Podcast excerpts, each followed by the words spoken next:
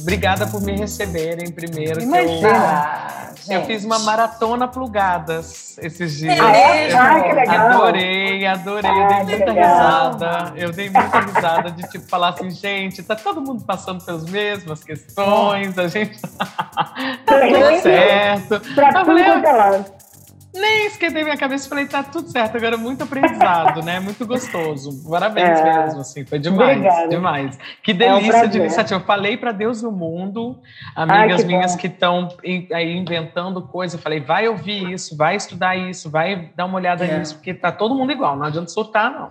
Tá? então foi muito exatamente. bom. É legal, sim, essa, esse papo que a gente tem tido aí é tão diverso, né? Porque, na real, não tem verdade ainda. Nem sei se vão, né, se vai ter, porque você vê que está tudo experimental, né? Aí dentro do experimental, né, tem coisas que dão super certo para uns, outros, sei lá, né? É por aí. Não, tem e tem uma coisa da. É, desculpa, mas tem uma coisa também que é a velocidade. A gente acha que a gente está dentro de casa, que as coisas não estão funcionando, mas o tempo está correndo muito mais do que estava. Gente. A coisa passa. O dia passou, você está, pô, vou ficar dentro de casa, pô, o dia não vai passar. Passa, passa rápido, passa a semana, e as coisas vão mudando numa velocidade absurda, para o bem e para o mal. E é isso, a gente não sabe muito. Ninguém sabe, é todo mundo pisando no lamaçal. É. Assim, né?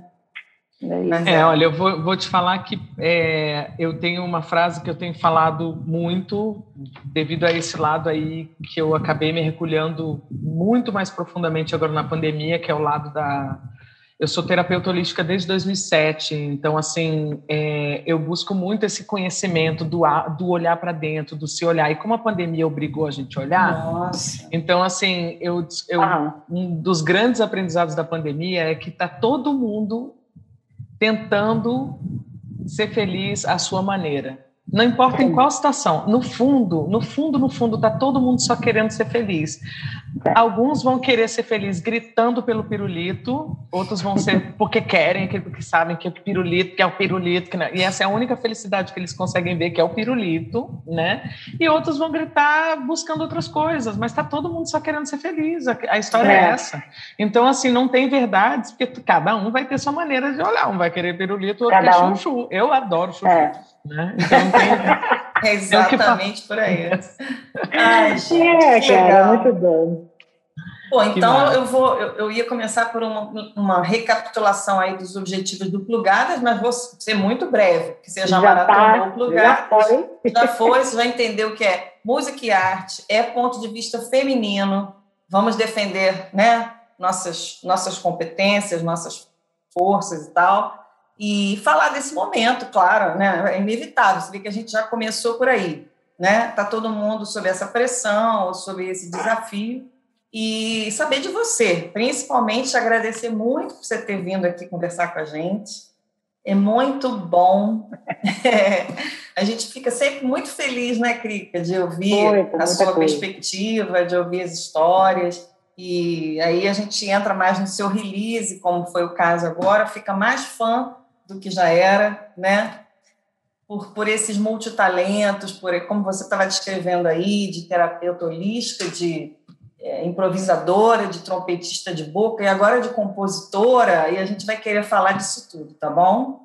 Tá bom, minha linda. Eu fico feliz demais de estar aqui com vocês. Eu acho que hoje eu estava falando desse encontro, eu falei para para uma amiga muito querida. Eu falei, cara, vai ser muito legal. Eu estou amando as mulheres se juntando para falar desse universo feminino. Eu acho que a gente nunca fez isso tanto quanto estamos fazendo agora. Eu estou assim, ah, é um lugar de cura muito gostoso, porque a gente está vendo, nossa, como a gente estava longe umas das outras é. por esse patriarcado muito louco. E assim, e eu mesma me surpreendo, porque eu, eu, tive poucas, uma vida com poucas mulheres à minha volta. Então eu fico hum. feliz de estar aqui é. com vocês hoje. Eu me sinto muito integrada.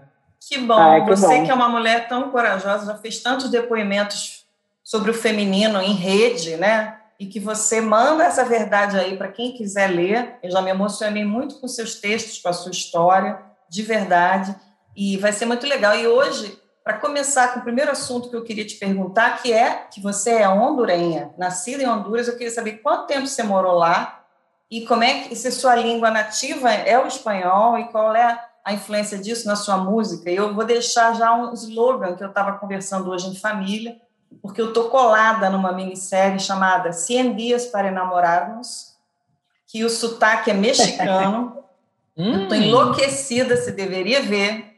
Vou e ver. Eu, olha, olha só o que eu atinei hoje, meninas. Crica, que já morou no Chile como eu, vai entrar nessa também. Hum. O, quando, quando a situação está um caos, é um desmadre, segundo os mexicanos. E quando está maravilhosa, é padríssimo. Então, veja bem a pegadinha do negócio, né? Mais uma. Mas passo a bola para você contar de Honduras, do castelhano, na sua vida e na sua música, por favor. É, eu sempre, quando me perguntam isso, eu falo, você quer a versão curta ou a versão longa? Porque é uma novela mexicana, literalmente. Assim, ah, você que sabe, fica à vontade. Bom, é, bom, já que você falou do México, eu vou, vou abordar, a, e do Chile, eu vou abordar a história longo tempo, né? a história um pouco mais longa, né? Eu sou é, filha de baiano com gaúcha, né? Os dois que foram é, presos na época de 62, ou seja, bem antes de golpe militar, Ai. aqui no Brasil, porque eles acreditavam em luta armada, era a verdade que eles acreditavam naquela época, né? Meu pai foi o fundador das ligas camponesas, né? O que hoje em dia é, resultou em movimentos como MST, né? Todos esses movimentos agrários, né? É, ele que deu essa, esse pontapé inicial com Francisco Julião, ainda na visão Luiz Carlos Prestes e tal. Então, assim, meu pai era aquele comunista, comuna, mas comuna impossível, né? E minha mãe era... Total, roots total. E, o meu, e minha mãe era é, da Juventude Comunista do Rio, de, do Rio Grande do Sul, de Porto Alegre. Então, assim, os dois mega envolvidos com isso, né?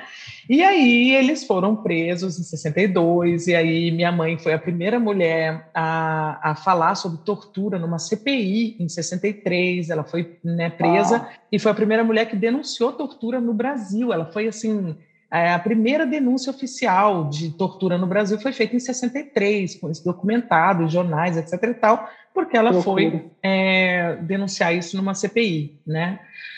Bem, aí depois em 64 eles são exilados e vão para onde? Para o Chile, recebem asilo no Chile. Ah, Olha, você é, muita gente história, foi para né? lá, é verdade. É. Né?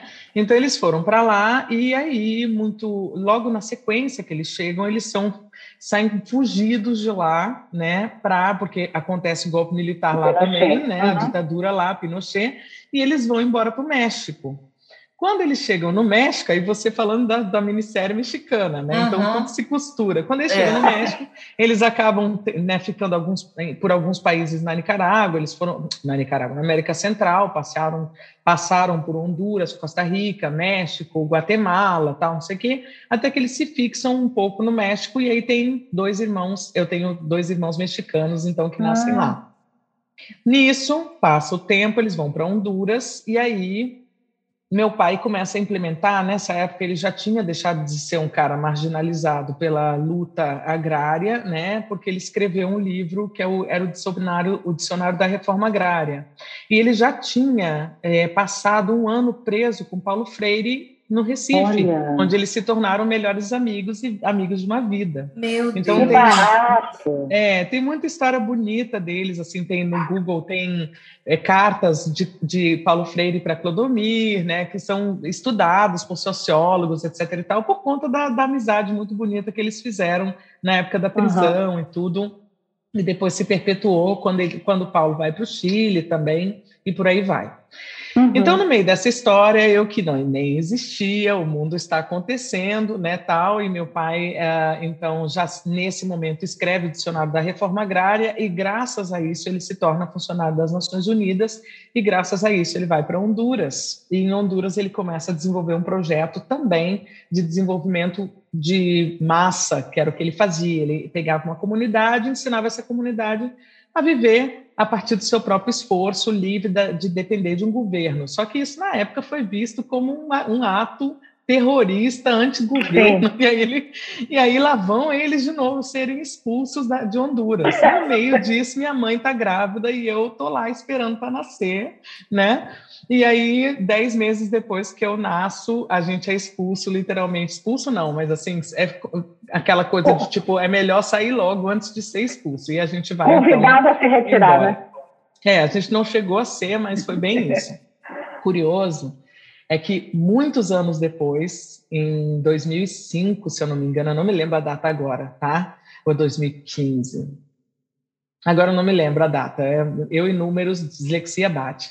Muitos e muitos anos depois, meu pai é convidado, convidado pelo governo de Honduras para receber é, honras militares de chefe de Estado por ter aquilo que ele plantou, que naquela época não foi entendido, foi reconhecido como a grande ferramenta que desenvolveu o país até hoje.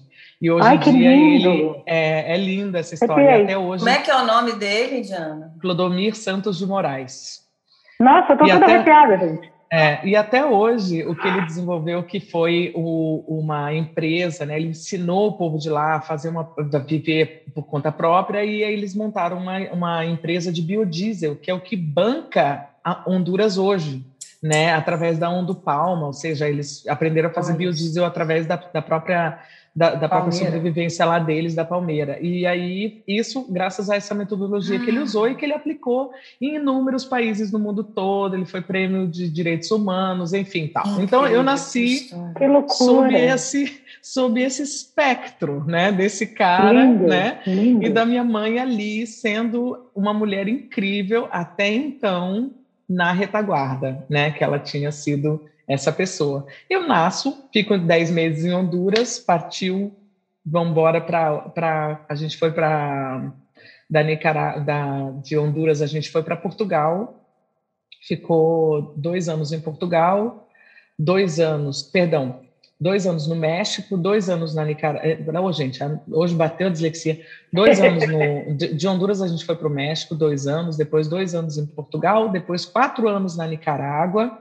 E aí começa o espectro da minha mãe, a, a história da minha mãe, que aí minha mãe participa da, do, da alfabetização, da campanha de alfabetização nacional na Nicarágua, ela vivencia isso. Eu estou nesse momento transcrevendo o livro onde ela relata essa experiência que eu achei esses dias aqui no armário. Eu falei, o quê? Esse livro estava aqui, eu não sabia? Pois é, está aqui.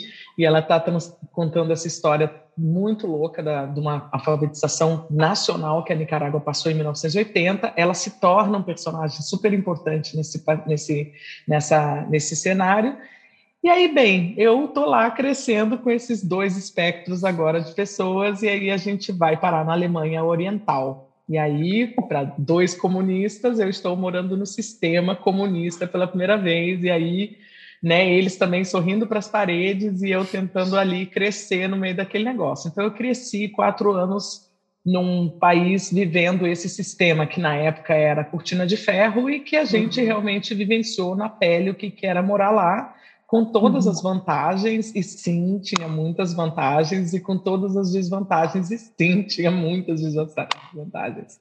Sim. E aí, depois disso, eu venho para o Brasil. Aí, com 11 anos, eu chego no Brasil, e com toda essa história, né, dois anos depois o muro cai, e aí meu pai começa a reconstruir a vida dele e a minha mãe também a partir de um outro patamar sem esse sistema, e tudo isso monta a indiana que cresce em Brasília e que se torna uma cantora multifacetada aí com esse monte de influência que não tinha como ser menos, né? São 30, 30 países aí, muitas influências e claro. tal.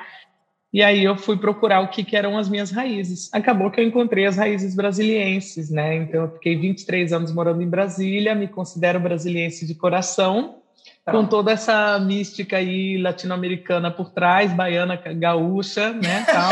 e, e aí, no fim, a história política também eu larguei de mão, que eu falei, quer saber, eu vou na filosofia do amor incondicional, uhum. virei terapeuta holística, acredito em duendes, essas coisas assim. Uhum. Acredito no amor, assim, né? E aí acabei usando isso de alguma forma, misturando tudo num balaio e me tornando quem eu sou. Essa é a história da novela mexicana, como Mas eu falei. Que história! História. Incrível, gente. incrível, incrível. Hum. Muito, Como é que é o nome da tua legal. mãe, Diana? O nome de guerra da minha mãe era Célia Lima. e o nome próprio era Eva Laci Camargo Martins. E o nome, vem de onde? O Noma era uma, virou uma coisa, né, Elisa? Porque eu sou indiana, né? Meu nome é indiana, eu sou indiana, vira, parece que eu sou da Índia, não. Meu nome é indiana, né? E o problema desse nome era justamente que quando me apresentavam, agora com vocês, a cantora indiana, e achavam que eu ia chegar lá, ah, cantando não era isso. Eu falava, hoje, não, achando, cantando música indiana, ah, música indiana, mantra, indiana, cantando mantra, mantra on, essas coisas assim. Sim, sim. Eu falei, gente, eu gosto muito, mas não é isso, né? Então eu tinha que achar um sobrenome para complementar a minha história. E o meu sobrenome, Martins ou Moraes, não era muito sonoro. Indiana Moraes, Indiana Martins, ficava muito burocrático. Uhum. E aí, numa numerologia, um, um, indiano, amigo meu, que me chamava de Indiana Mama, porque ele me ah. acha muito maternal, era, era muito maternal com os meus músicos, etc, etc e tal. Ele falou isso, mas na numerologia não ficava bom, mama em português não ficava bom, aí foi indo, mama, noma, mana, aí veio noma, que tem a ver com nômade, que foi o que eu vivi ah, a minha vida ah. toda, né? Então perfeito. eu falei, ah, nômade é a minha cara, né? Então, Pronto. com dois M's. Com dois M's por causa da numerologia. Da numerologia. E ah, eu também eu usei, eu usei também a numerologia né, no Crica. Para o Crica, é, com dois K's, né? É. é. Mas só que e, e é eu brinco porque o cara. É uma bobagem que eu vou falar, mas é uma brincadeira só para a gente ir. Porque eles falavam, não, você põe dois Ks lá, o cara falou, vai dar super certo, pô, sua carreira vai. Enfim, não aconteceu, né? E... Ah, isso é questionável. Não, peraí, não. Como assim, porque, é, é, não, a gente está aqui. Não, óbvio, não, mas eu digo assim, eu ia ser uma popstar daquelas, entendeu? Aí eu falei, mas como assim? Aí eu cheguei à conclusão que, na verdade, o meu numerologista, numerólogo, na verdade, é, ele era gago, né? Então ficou crica. e eu não entendi na hora que vocês dois caras. Meu Deus do céu! Quanta besteira. É uma bobagem, é uma bobagem, só pra gente rir um pouco. É, verdade. No meu caso, eu acho que eu carrego um karma, assim, no bom sentido, né? Porque eu cantei, a, o primeiro trabalho que eu fiz ganhando dinheiro, assim, sendo cantora da noite, era numa banda de discoteca dos anos 70, onde, para eu vencer a, a timidez, eu me vestia de drag queen. Então eu acho que inconscientemente virou Indiana Noma e o povo confunde, me chama de Indiana Mona. E eu falo, oi, meu irmão. Ah, né? que eu maravilha! Acordo de, eu acordo tipo, de manhã com aquele vozeirão, assim, bom dia, né? Que eu acordo e já é assim, mais para grave mesmo, né? Mais para grave é baixo oito, Elisa. Gente, é uma coisa eu dou mais medo. Linda. Eu, eu meto medo nos companheiros. Ah, eu tenho que tomar amo, cuidado, acho, assim. Eu tenho acho que você cuidado. e a Cassandra Wilson são minhas ídolas de graves. Né? eu acho maravilhoso. Nem Chega de manhã e fala bom dia, amor. O cara até olha para ver se ela Não, é, é real. Crica, isso já aconteceu. Já aconteceu, juro por Deus. Eu, acordar, é. eu acordar falar bom dia, o cara sair pulando porta ah, fora. Juro por Deus. E eu falar assim, ué, e eu, eu falei assim, o cara tava de costas, não viu o que que devia ter tomado todas, não lembrava Imagina, da noite anterior. Eu, eu falei, bom dia. Ai, cara, Ai, gente. Eu falei, nossa, gente, então tá. Que sensacional. Ô, Indiana, essa foi boa. Mas então você fala espanhol, português, alemão e inglês. Isso, exatamente. Eu falava russo por causa da escola na Alemanha Oriental, mas aí por falta de prática no Brasil, quando eu cheguei não tinha com quem praticar, esqueci tudo né? Só sei. Espaciba, espaciba, isso eu sei. Espaciba, eu sei cantar musiquinha em russo, mas não faço a mínima ideia do que quer dizer, só o Google. E nem no Google, porque não dá para escrever os fonemas que não aparecem. Então, assim, mas eu falava isso e esqueci. Eu tenho dessa história, né? Esses dois irmãos mexicanos. Do primeiro uhum. casamento do meu pai, meu pai casou com uma mulher que era da Tchecoslováquia, então eu tenho uma irmã tcheca, um irmão Caramba. carioca, os dois Sim. irmãos mexicanos. mexicanos. Família grande. Eu aí, hondurenha. É. E tem contato com essa galera toda? Estão no Brasil? A gente, dois estão fora, né? Um que ficou na Alemanha quando a gente se mudou para cá, ele hoje em dia está na Bélgica, o outro que está na França, e os outros dois, a minha irmã e o meu irmão, parte pai do primeiro casamento, moram aqui no Rio. Ah, que ah, bom. É. Ô, Krika, sabe que eu tenho uma lembrança muito afetiva com o show da Indiana, que depois hum. você pode falar um pouquinho, Indiana, do seu tributo a Mercedes Sosa, que se faz há tanto tempo que é tão hum. lindo, porque foi o último show que eu levei meu pai, minha mãe, no Teatro Popular de Niterói, do Niemeyer, para assistir. Olha Teatro que legal. maravilhoso. Foi o último show que meu pai veio, que eu fui morar no Chile por causa do trabalho dele, e ele era enlouquecido com a Mercedes Sosa. Aí, quando eu já eu vi que você ia fazer esse show lá, falei, pô, tudo de bom, vai ser maravilhoso, o repertório, meu pai. E ele foi já com dificuldade, mas ele adorou tanto, ele ficou tão feliz. E é uma Legal. das emoções que eu tenho, assim, no final da vida dele, sabe? Te que agradeço lindo. muito. Nossa, eu não sabia, fiquei emocionada aqui, porque. É demais. Ah, é esse esse esse tributo a Mercedes Sosa, Elisa, ele é um, um, mistério na minha vida, assim. Ele é um mistério na minha vida. Ele tem uma, ele tem muita história. É o próprio livro, esse que eu falei agora da minha mãe aqui, ele eu falei agora recente com o neto da Mercedes Sosa que se tornou meu amigo, né? A, a neta eu conheci recentemente, agora já conhecia, óbvio, existia, mas eu nunca tinha falado com ela. Foi agora na pandemia que a gente teve a oportunidade de falar. E eu vou te falar uma coisa, é impressionante o, tudo que está vinculado à Mercedes Sosa, como é, não só as pessoas me trazem relatos como esse seu, super sensível, né, de que do quanto aquilo ali mexe com as pessoas, do quanto foi marcante, do quanto é importante, etc e tal, do quanto as pessoas saem de lá com outra consciência pelo, por lembrar dessas músicas, porque às vezes aciona alguma coisa tal. Uhum. Mas tem uma, uma coisa, é, é um, sei lá, um, um, movimento que acontece por fora que ainda eu estranho, é, ainda sinto que existe uma, uma responsabilidade muito grande em fazer esse tributo. E nesse dia desse teatro do Oscar, no Teatro Oscar Niemeyer em Niterói, foi uma dessas loucuras que eu fiz de tipo assim bancar a produção né? Gastar mil, tantos mil reais de um dinheiro que eu não tinha, que eu tinha ganho num cachê, peguei o dinheiro todo e botei ali para fazer aquele teatro acontecer. E por mais que tenha dado pouquíssima pessoa que, pessoas que ali a gente conseguiu 60 pessoas, né, naquele teatro para mil e não sei quantos, um né? teatro lindo de viver, assim, um negócio, lindo. né? Em Niterói, numa sexta-feira, que eu não sabia que sexta-feira ninguém anda por causa da ponte. Eu tinha acabado de chegar no Rio e não sabia, né? Verdade. Então eu aprendi, foi a primeira coisa que eu aprendi. Mas assim, na hora de entrar no palco, foi a primeira vez em que eu senti a energia de uma galera atrás de mim e uhum. uma sensação de proteção que estava uhum. vindo ali e que me veio uma sensação como se eu tivesse as costas muito largas eu senti a presença da minha mãe, que já é falecida, e senti a presença da Mercedes. E aí ah. eu fiquei assim, tipo, uou! E isso foi antes de entrar no palco. Eu falei, então tá, né? Então vamos. e, aí, é. e aí eu fiz esse show e eu falei assim, é, realmente eu não estou viajando, é para continuar fazendo. Não tem nada a ver com a indiana, não tem nada a ver com a cantora, não tem nada a ver com o meu ego. É simplesmente um negócio de tipo, tem uma galera me empurrando aqui para eu fazer esse trem, então vamos embora. E eu tô super ok, eu obedeço, eu falo assim, vamos embora. A tá Mercedes, tá ela tem essa coisa, é, essa coisa ela tem uma coisa mística em volta dela e muito essa coisa do, do, do povo, da, da, da, da coisa da terra, da, da, da, da, guerrilha, da, da, da, coisa forte mesmo, da mulher forte camponesa. Ela, ela, ela traz já nela uma, uma coisa que, para mim, sempre eu fiquei muito enfeitada por ela, muito. Ela é, é daquelas pessoas que ela chega, você já. Meu Deus, sabe? É tipo é. entidade mesmo, né? Ela é, é uma entidade, é. Ó, eu me arrepio toda falando. Eu tô toda é, arrepiada.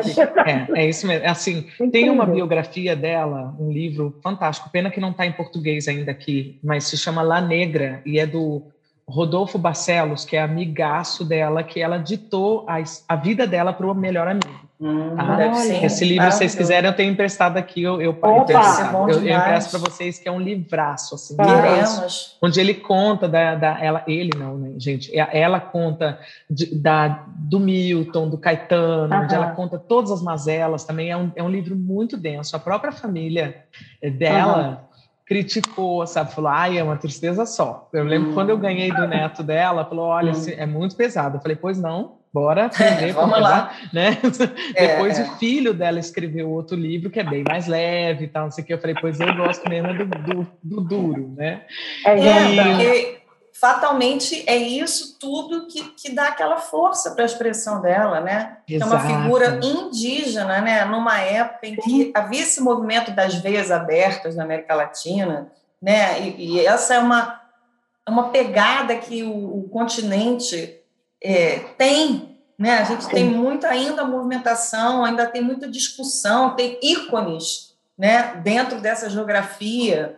Uhum. E falando disso, né? Outro dia eu estava lendo a lendo um livro sobre biografias também e estava vendo a história da Zilda Arnes, que morreu num terremoto no Haiti. No Haiti, é. Né, que era, era, o lance de pastoral de criança e ela foi parar no... Então, tem muito missionário, tem muito desse tipo de história que é emocionante e uhum. que dá essa fortaleza para as pessoas, né? A, a, a Mercedes é uma que é uma coisa impressionante. Quando eu estava no Chile, eh, na época, foi em 83, 84 que foi mais ou menos, é, eu tinha, eu escutava direto, na época era um cassete, né, da, da Mercedes Sosa, daquele show que ela fez quando ela voltou à Argentina. Que foi um show, só de falar já me arrepio de novo. Eu chorava, eu escutava todos os dias e todos os dias eu me emocionava com aquele cassete. É, é, ela... é de uma força é uma loucura. Ela ali na frente daquele povo, daquela. Uf, caraca. É. Muito e é louco porque tem imagens disso hoje em dia, né? Hoje em dia você está vendo no YouTube. Eu não, te, eu não consigo. Eu não consigo ver nada. Nada, nada. Eu não consigo ver. Não dá para mim. Não, não dá. Eu não, não sei o que é. Acho que tem um bloqueio aí meu. Tenho que tratar isso ainda. Mas ela fala, ela fala dessa, desse show. E o mais legal é que, assim, ela fala que ela nunca olhou para a música dela como uma questão política, que ela nunca é. pensou, que ela não sabia nem por que, que ela foi presa e por que, que ela foi exilada, porque ela falava meu assim, Deus. mas eu estou cantando a música do meu povo, Exatamente. oi? Assim, ela, ela, é. ela falava assim, tipo assim, Sabe, não, ela nunca foi, não, vou fazer isso porque eu sou é, partidária de. Não, nada nunca disso. foi. Ela falava, eu estou cantando a música do meu, do meu povo, Exatamente. sabe? Assim. Então ela era possessa com isso, de que é. botaram é. ela numa, numa parada, e é esse o grande lance, sabe? Uhum. Assim, isso foi o que eu não, eu não, não julgo quem se, é, pensa diferente, de maneira nenhuma, mas eu falo assim: o, o, você está seguindo uma bandeira ou você está seguindo uma filosofia, alguma coisa que faz sentido para você? né? É, uhum. É, porque a bandeira você pode seguir porque está na moda, né? Assim, você é. pode botar lá uma camiseta da Chanel porque todo mundo usa. Mas qual é, é a história por trás da Chanel? Nada é. conta. O que, que te toca nisso? É. O que tem a ver com a tua essência? Esse que é o grande lance. Cantar porque é bonito também não rola, sabe? Assim, é, é. Porque é bonito, né? Tá, bonito, mas por quê? Tem que ter um, uma questão emocional vinculada a isso, né? e é, ela, ela era... É, não, é a tal da verdade, né? Quando a gente faz a coisa com a verdade, a coisa acontece, não tem jeito. É, se qualquer outra pessoa, sei lá, uma pessoa que não tenha nada a ver com isso, for, sabe, por achar bonito uma música da Mercedes cantar, não vai sair, não vai, porque não tem verdade. Né? É, é, música... é, interessante você falar isso, Krika, porque é justamente o que, o que, assim, eu sempre discuto, assim, eu demorei muito tempo para as pessoas falavam, não, mas você tem que cantar a sua verdade, né? O meu trabalho autoral, por exemplo, até eu fazer meu primeiro disco, demorou trocentos milhões de anos, né? E o pessoal, os produtores chegam, mas qual que é, qual que é, o que que te toca? Eu ficava assim, é, eu não fazia a mínima ideia, porque era tanta coisa que eu gostava, mas eu não sabia o que, que me tocava, diferente, né? É, então, assim, é. realmente a, a, tal da verdade, isso é uma das coisas que o povo mais demora para entender, eu fui uma delas, né? É verdade. E agora. É, Agora, falando desses CDs, você tem dois CDs que foram até indicados né, para o Prêmio da Música Brasileira, né? É, Unexpected é. Lessons in Love, né? É, é. Todo, é, quer dizer, o, o, o, primeiro, ele, não, ele tem músicas em português também, que é com os, os, os Mar, né? Osmar Melita? Não. O primeiro ou o segundo? Eu não sei agora. Na verdade, eu tenho três discos lançados, né? O primeiro é um que é autoral, é autoral que eu digo entre aspas, porque eu não compus nada, na verdade são de músicos. É que o povo chama de autoral, até hoje eu não sei o porquê disso. Mas assim, É um primeiro disco independente que foi gravado uhum. com composições de amigos meus lá de Brasília, né? Só tem ah, uma, uma música de São Paulo. É, tá lá no Spotify. Tem uma música de São Paulo, do Hélio Camali do, do Kleber Albuquerque, e outra Adoro. do Brad Castley, com a, com a Magus, que é lá do México, que é uma, uma super cantora também, compositora, que é o Esso. O resto é tudo de Brasília. Na verdade, o resto, quando eu falo, as outras músicas praticamente todas são da Ângela Brandão, são cinco músicas da Angela Brandão, uma jornalista incrível. Maravilhosa. Ela tem uma música com a Lucina, que eu gravei, o Mama Cumbuca. Ah, eu nem eu sabia. Ah, ela é danada. E ela tá morando ela é no Chile agora. Ela ah, é? é? Olha isso. É. Acabou Olha de mudar para o Chile, mais uma. É o Chile aí. Parceira da Lucina, ela. É mó barata. É. A Ângela, ela é, ela é incrível, uma sambista, para quem não conhece, vale a pena uhum. conhecer. Ela é considerada a Noel Rosas de Saias, né? E é uma, uhum. uma compositora que não está no mainstream, ah, todo mundo conhece lá, lá. Mas ela era de, morava em Brasília, eu enlouqueci com as músicas dela, falei, tudo a ver comigo, vamos embora. Gravei das nove músicas que tem no disco, cinco são dela. As outras são do Eduardo Rangel, e mais uhum. essas outras duas músicas, o Eduardo, que também é de Brasília, que uhum. é, o meu, é o meu alter ego, é o meu alter, eu falo que ele é, ele é ariano com ascendente escorpião, igual a mim, então ele me entende, né? Assim. Mas esses CDs em inglês, fala aí é, pra é, gente. É. Esses aqui. Pois é, o, esse tá primeiro disco foi isso, aí que demorou. Eu comecei a fazer esse primeiro disco em 2004, Lá em, em Brasília. 2008, lá em Brasília. Em 2008, ele, ele tinha virado uma maçaroca horrorosa que eu abandonei. Falei, ninguém merece. Eu sei porque, porque tava... essa história me soa relativamente familiar, né, querida? Comum, né? E, e, por quê? E por quê, né? Porque eu tinha aquela ingenuidade de que o produtor musical é a pessoa que sabe mais do que você mesmo sobre o que você é, uhum. é, né? Uhum. É a famosa problemática. Que você conhece, uhum. né? Então, eu, ingênua ali, né? Lá em ingênua lá de Barbacena, digamos assim, né, lá de Honduras e aí eu escolhi um repertório, justamente essas músicas, né, tirando a do, do, do, é, do Beth Castley, é, que eu não tinha conhecido ainda, escolhi essas canções e aí é, o produtor super topou, só que ele faleceu, tipo, quatro meses depois.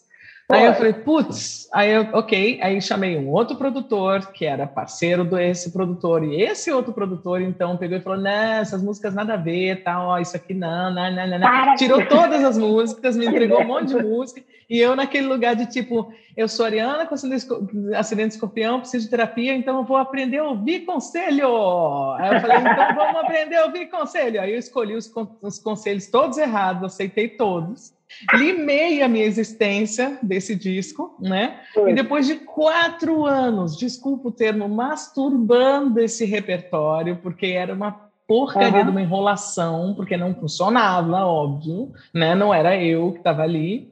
Né? Nada a ver, né? É, basicamente me colocaram como cantora com a voz da Nara Leão. Imagina eu, 1,70m, com essa voz, cantando Nossa repertório da Nara Leão. Que coisa mais acertada. Depois você me fala quem, quem é esse cara para não. Eu te conto em off. Eu te conto, graças, graças a Deus. graças a Deus. Para não trabalhar. Não, graças a Deus ele está fora do mercado. Ele nunca mais trabalhou assim, nesse, né? nesse aspecto. Realmente, assim, nossa, socorro, né? Assim, muita gente. Não era pra enfim, cara. Né? Deixa eu esconder o rabo do escorpião aqui, porque é. começou a sair muito aqui. Enfim, e aí. Mas até eu acordar, então, 2008, eu estava lá sem disco de novo. Aí apareceu um DVD. Eu fiz o DVD da, da TV Câmara, o programa Talentos. E isso foi o grande impulsionamento da área de jazz que eu estava fazendo. Uhum. Eu tive esse DVD e foi isso que me impulsionou no mercado brasiliense. Foi o que fez o grande salto para eu poder ser bem conhecida além do que eu já era. Em carreira solo eu já estava então bem estabelecida é. graças a esse DVD. Em 2013, uhum. aí finalmente eu gravei esse primeiro disco e foi assim maravilhoso. Aí pari esse, esse repertório Com que eu sempre que escolhi, aquelas músicas e tal, que é esse Não. disco que você vê no Spotify, que é a minha cara. Sem, Qual sem... é o nome dele? Qual é o nome dele? Indiana Noma. É a minha cara ah, literalmente. Ah, primeiro é cartão de visita. É, a minha cara. Eu não achei cara. ele lá, eu só vi esses dois e o single que você botou agora. Não sei porquê. Tá lá, se você olha lá, artista, olhar, você olhar, vai encontrar. Isso. Tá. Aí não, tá a minha cara assim, sorrindo assim. Tá uma cara, eu sorrindo. Aí nem que também tá. foi uma das coisas, não, cantora tem que estar tá fazendo aquela cara de. né? Fazendo uma cara assim. Eu falei, tô nem aí, eu quero aparecer sorrindo de olho fechado. Pronto. E aí fiz a capa, tá, adoro, tá tudo certo. Pronto. Enfim. Daí eu venho para o Rio, em 2010 eu estava aqui no Rio, tinha me mudado de Brasília depois de uma carreira bem sucedida lá, eu tinha virado arroz de festa, né? É, cantei seis anos numa banda de baile mega famosa, que era tipo a Celebrare daqui do Rio de Janeiro, uhum. na época daquele, daquele revival dos anos 70, eu de drag queen, né? Feliz e contente, cantando as músicas que eu adoro, sendo cover da Glória Gaynor e tudo, amava Ai, isso, gente, eu amo até hoje. Eu, ah, assim, é um repertório eu, maravilhoso, né? Eu adoro me chama que eu vou. Me chama é. que eu vou. E eu tinha aberto o show da Gloria Gaynor, do Billy Paul, então eu tinha Olha um destaque muito grande em Brasília, muito, muito grande mesmo. E aí tudo bem, aí chegou um momento em que eu falei, cara, eu quero estudar mais. Eu tô há 14 anos cantando o mesmo repertório e não tem com quem estudar. Os professores da, da minha época já tinham morrido. O pessoal que dava aula para tinha morrido literalmente. Uhum. E eu falei, vixe, eu não tenho com quem estudar. E aí eu comecei a olhar para o Rio. Eu falei, hum, acho que eu vou lá para o Rio. Aí eu juntei o final de um casamento. Você já o... tinha, só uma pausa, Sim. você já tinha estudado canto erudito nessa época? Na Alemanha. Eu tinha ah. feito uma carreira de canto erudito, ó, erudito até os 20 anos de idade. Né? Quando eu cheguei no hum. Brasil, eu entrei nessa, nessa seara com 13 anos e fui até os 20 mas na Alemanha Oriental, música era matéria obrigatória e você já tinha todo um estudo uhum. voltado para isso. Na Alemanha Oriental era você reprovava em música igual você reprovava em matemática. Sim. Então eu aprendi isso. É, eu aprendi isso. Porque eles entendem. lá. Contraltato. Meso, meso soprano. Meso? Meso soprano. Olha. Eu sou meso soprano. E... Você não é contralto? Não, eu sou meso soprano. Ah, tá não, não. É, hoje, particularmente, eu estou um pouco rouca, que eu falei a beça esse final de semana todo, mas assim, eu não, sou mezzo soprano. Mas também você puxou a extensão mais pro grave também, você aumentou a extensão. Puxei. Né, e aí vem a questão, né? Porque eu cantava em coral e eu era soprano 1. Eu era cadastrada como. É, é, cadastrada não, como chama? Classificada como classificada. soprano, é, soprano dramático. Ligeiro? Tá? Soprano dramático. Um. Ave Maria. É, e aí eu, e eu cantava com soprano lá no Cafundó. É, vai vendo. Nem aí, cabe na tela, ó, a tessitura. Não. Aí. aí faltava contralto, porque sempre falta contralto, né? Aí é mais difícil. Não, não, vem pro contralto. Aí lá eu ia pro contralto, aí ficava cantando contralto. Só que eu era moleca, eu era a garota que brincava no fundão, eu era a garota que tocava o terror, eu sempre fui muito ativa, assim, apesar de uma certa timidez, quando eu me sinto à vontade, eu solto a franga e pronto. Aí faltava soprano de novo, mandava soprano, faltava soprano. Eu falei, gente, tá chato isso. Eu falei, quer não. E assim, uhum. me criticando, senta direito, faz assim, não, fica quieta, não sei o que. Eu achava o povo muito careta. E era um coral ah. de velhinhas, então elas ficavam me controlando ali o tempo todo. Eu falei, gente, não tá bom isso. Aí eu olhei para os meninos falei, eu vou cantar com os tenores. E aí eu fui cantar com os tenores. E aí, nos tenores tinha piada, tinha conversa, tinha era comédia, né? Então eu me acostumei a cantar com os tenores. Nisso eu comecei a cantar em muitos corais como tenor, porque não tinha tenor. Falta sempre tenor em tudo quanto é coral. Sempre uhum. tem barítona da com pau, né? Mas não tem tenor. Aí lá fui eu ser tenor. E nessa história eu entro, eu estava com 18 anos quando eu entro no Coro Sinfônico Comunitário da UNB, que é a Federal de Brasília. Uhum. E em um ano, eu, ah, com 18, é, 17, 17 para 18, isso em, dois, em 94, teve uma seleção para a gente cantar em Nova York, no Carnegie Hall. Olha. E aí eu fui fazer o teste e passei, e aí 300 vozes desse coral foram cantar no Carnegie Hall em Nova York. e aí delícia. eu fui como tenorina, eu fui como tenor e, e foi ah, fantástica a experiência, foi muito bacana. Que quando eu, quando eu volto, eu estava de novo cantando em coro feminino, cantando como contralto 2, cantando como tenor, etc e tal. E assim eu segui até fazer, aí eu fui ainda para uma, uma temporada em Costa Rica, fazendo turnê também com coral, até que em 2000, não, 2009, 96, aí eu me tornei é, cantora backing vocal, porque estava na moda o tal do backing vocal de novo, né? Tinha uhum. aparecido El Chan, né? A Carla Pérez com aquela outra primeira versão da, da, da aquela maravilhosa negra que eu não lembro o nome, que era a primeira morena do Chan. Aquilo virou moda. Não era uma Sheilas, era, era outra que eu não me lembro. Ah, não era antes da Sheila. Antes, era uma é. negra, uma negra de cabelo não Black Power, que dançava no lugar da Sheila. Carvalho, sei lá. A, Car a Carvalho foi depois. A Carvalho, não, a Melo, Sheila Melo. Não, teve a Carvalho, depois teve a Melo. Antes da Carvalho ah, da Melo, tinha uma outra. Eu me lembro da bunda. As bundas eram bem interessantes, bem bonitas. Pois é. Não lembro. Mas então, a primeira saiu porque não tinha bunda. A Aí primeira... é que tá a questão, ah, entendeu? Ah, Aí é que tá. Ela, é, ela, o, afro não, o afro não estava na moda então ela era fora do padrão, o afro Sim. não estava na moda, então o cabelo, cabelo Black Power não estava enquadrado e ela não tinha o modelo Carla, Carla Pérez de corpo. Sim. Então ela foi saída, entendeu? Para botarem alguém mais branco, para botarem alguém com olho verde, com olho azul, blá, enfim, cabelo preto, blá, blá, e aí foi. Ah. Só que isso virou moda, e aí, na minha época, quando eu surgi, então, fazendo backing vocal com uma amiga minha que era loira, a gente virou a febre das bandas, de tudo quanto é banda que você puder imaginar de Brasília, queria um back vocal, porque tinha uma preta e uma loura, e a gente dançava até o chão, chão, chão, né? Então, isso ah, eu, eu com 20 anos só, entro gente. nesse mercado, né? Que maravilha! É uma maravilha! O meu passado... Um espetáculo! É, espetáculo! O que, que a gente não faz? Aí, eu, até então, eu estava experimentando, tchan, tchan, tchan, tchan, seguro tchan, tchan, né? Até então, eu estava experimentando as coisas, só que em seis meses, meninas, eu fiquei grávida. Empolguei com o negócio e é. fiquei grávida. Né? Seguro te amarro tchan, não amarrei. E pronto. pronto. E aí, e aí o que, que acontece? Não tinha. A música erudita não dava dinheiro como não dá até hoje. Né? Não tinha como sobrevivência. Eu trabalhava com outros trabalhos, escritório de advocacia, trabalhei com tudo quanto é coisa que vocês puderem imaginar, que nem eu lembro direito das coisas, mas trabalhei a beça. E pinta esse trabalho de backing vocal que estava começando a dar um dinheirinho. E aí eu fico grávida e falo, cara, e agora? E aí eu senti uma voz interna falando assim, não tem problema, vai dar tudo certo por causa desse neném. E aí eu ouvi aquilo, falei, ok, então vamos embora. E fui. E realmente, a partir daí, eu comecei a ganhar mais dinheiro, mais trabalhos. Aí eu entrei para a banda de discoteca dos anos 70, que virou a melhor banda de, de baile dos do, durante seis anos lá em Brasília, premiada, não sei o quê. Então a gente ganhava dinheiro, tal, não sei o quê, até que eu fui para carreira solo cantando jazz. Aí eu resolvi saber do que eu gostava. Hum, e nessa história é que eu conheci o jazz, eu fui aprender o que era o jazz, porque eu já, meu pai era jazzista, e isso é uma coisa que é interessante a gente falar também, porque a gente acha que o jazz, aqui no Sudeste, se conta a história que o jazz chegou no Brasil através da família Gimli, nos anos 60, 50, 60, tá? Porque era uma família mais abastada, que tinha dinheiro, que podia trazer os discos lá de fora para cá. Só que em 1935, eu tenho uma foto do meu pai tocando jazz na Tupinambá Jazz Band, lá no interior da Bahia, à beira do Rio Corrente.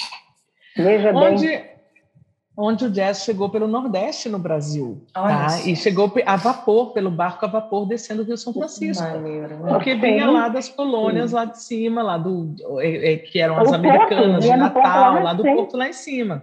As bases então, aéreas americanas lá de cima, todas. Exatamente. Então o jazz chega ali, meu pai conhece o jazz ali, e depois eu fui resgatar o jazz por uma questão de DNA ali, hum. quando eu estava com já com uns 25 anos, mais ou menos 26 anos. E aí eu uhum. começo a cantar jazz.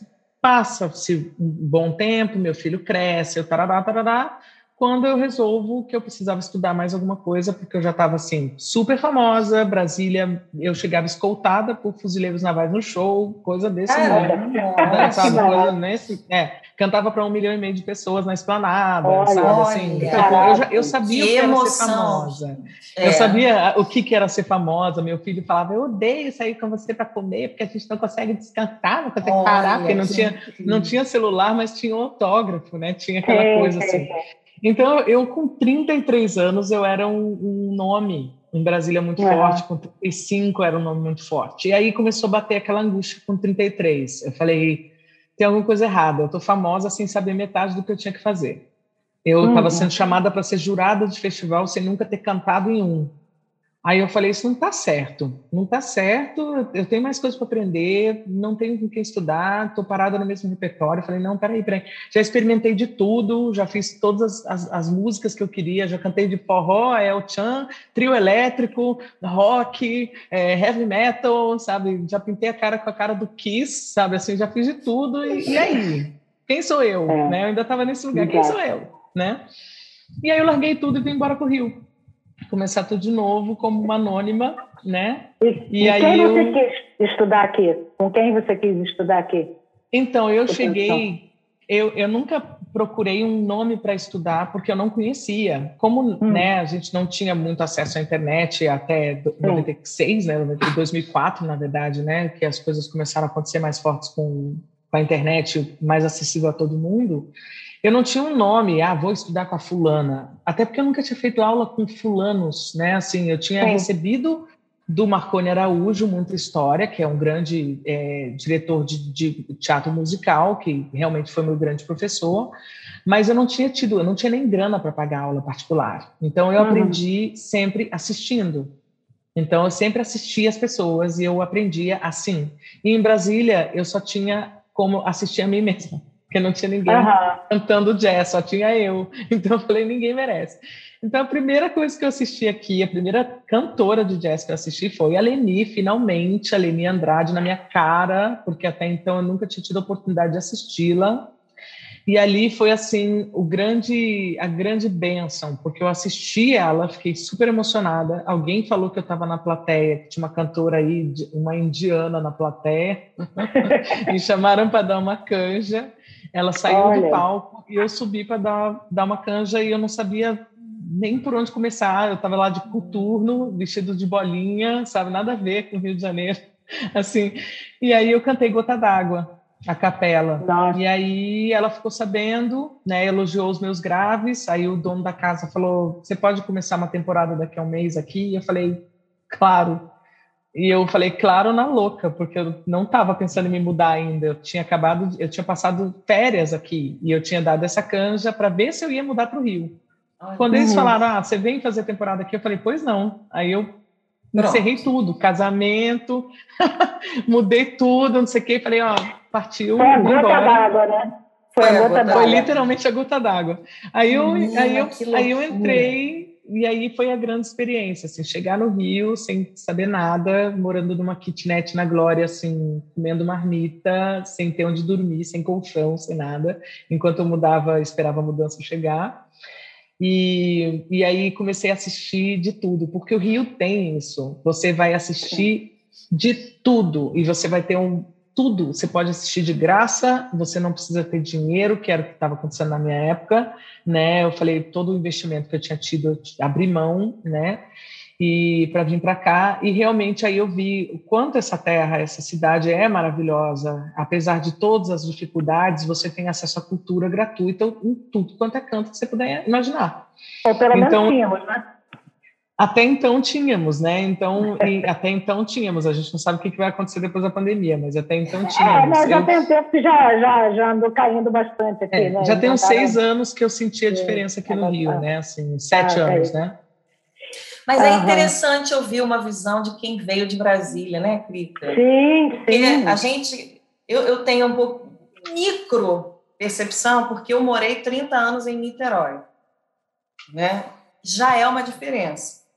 Mas claro que deve ser uma diferença muito menor, porque o Rio é muito mais acessível para Niterói, mas mesmo assim você e Niterói é uma cidade extremamente musical, então ainda tem isso, né? É. Mas é. é muito legal ouvir você dizer isso, principalmente a música gratuita, ou seja, espaços públicos promovendo a música que você está pesquisando, né? Eu sei que isso é uma mazela que a gente vem passando com esses governos loucos e tal, por isso a gente vem percebendo a a queda desse movimento, né? Sim, Mas, é, é, comparativamente, é interessante te ouvir como uma outsider, né? Essa perspectiva aí que para você te, te trouxe conhecimento, te trouxe entendimento, né, do que, que você estava querendo pesquisar. Muito. E hum. eu acho que principalmente, assim, principalmente não, com certeza foi isso, Elisa, porque assim, eu não tinha dinheiro para ir nas coisas. Assim, eu uhum. realmente abri mão de uma estrutura muito segura em Brasília oh, para vir para cá no nada. E assim, foi foi muito engraçado, né? Assim, porque muita gente me fala: "Ah, você teve muita coragem". Eu falei: eu não consigo ver como um ato de coragem. Foi mais forte do que eu, uhum. que eu falava assim: ou eu ia fazer isso, ou eu ia fazer o que todo mundo faz em Brasília, com todo amor e, meu, e respeito aos meus amigos que fizeram essa escolha. Uhum. Mas num certo momento fazer um concurso público, virar concursado e ficar no, no servidorismo público, porque é mais seguro. É. Eu falei, não dá para mim. É. A música, ela grita muito uhum. forte em mim. Eu não consigo. Eu prefiro é. não ter nada para comer e estar tá cantando. Cancela, cancela, cancela, que eu não preciso é. mais disso. Mas, assim, né, não, essa crença não precisa mais. Passou, tá? né? Não, essa, essa crença eu já aprendi que não precisa. É, então, aprender a né, aprender a desenvolver todas as coisas que podem ser feitas com a música e que aí sim eu abri o leque, eu falei, ah, então peraí, então aqui não é só cantar, é toda a experiência que eu tenho como consultora, como professora, Exatamente. as ferramentas, tudo que eu aprendi ao longo do tempo, que me dá sustentação para ser quem eu sou. E isso eu, só foi possível porque eu saí da zona de conforto que eu vivi em Brasília. É. Então, assim, ter vindo para cá me deu uma a sensação, o que a gente conta vindo de fora, Elisa, é que assim, a gente cai na selva, começa por aí. Uhum. Você cai é. na selva, então você é. vai entender que igual você tem 30, igual você tem 80, que não adianta você ser bonita, gostosa, que não vai rolar. Uhum. Que você vai ter que ser, você vai ter que mostrar serviço.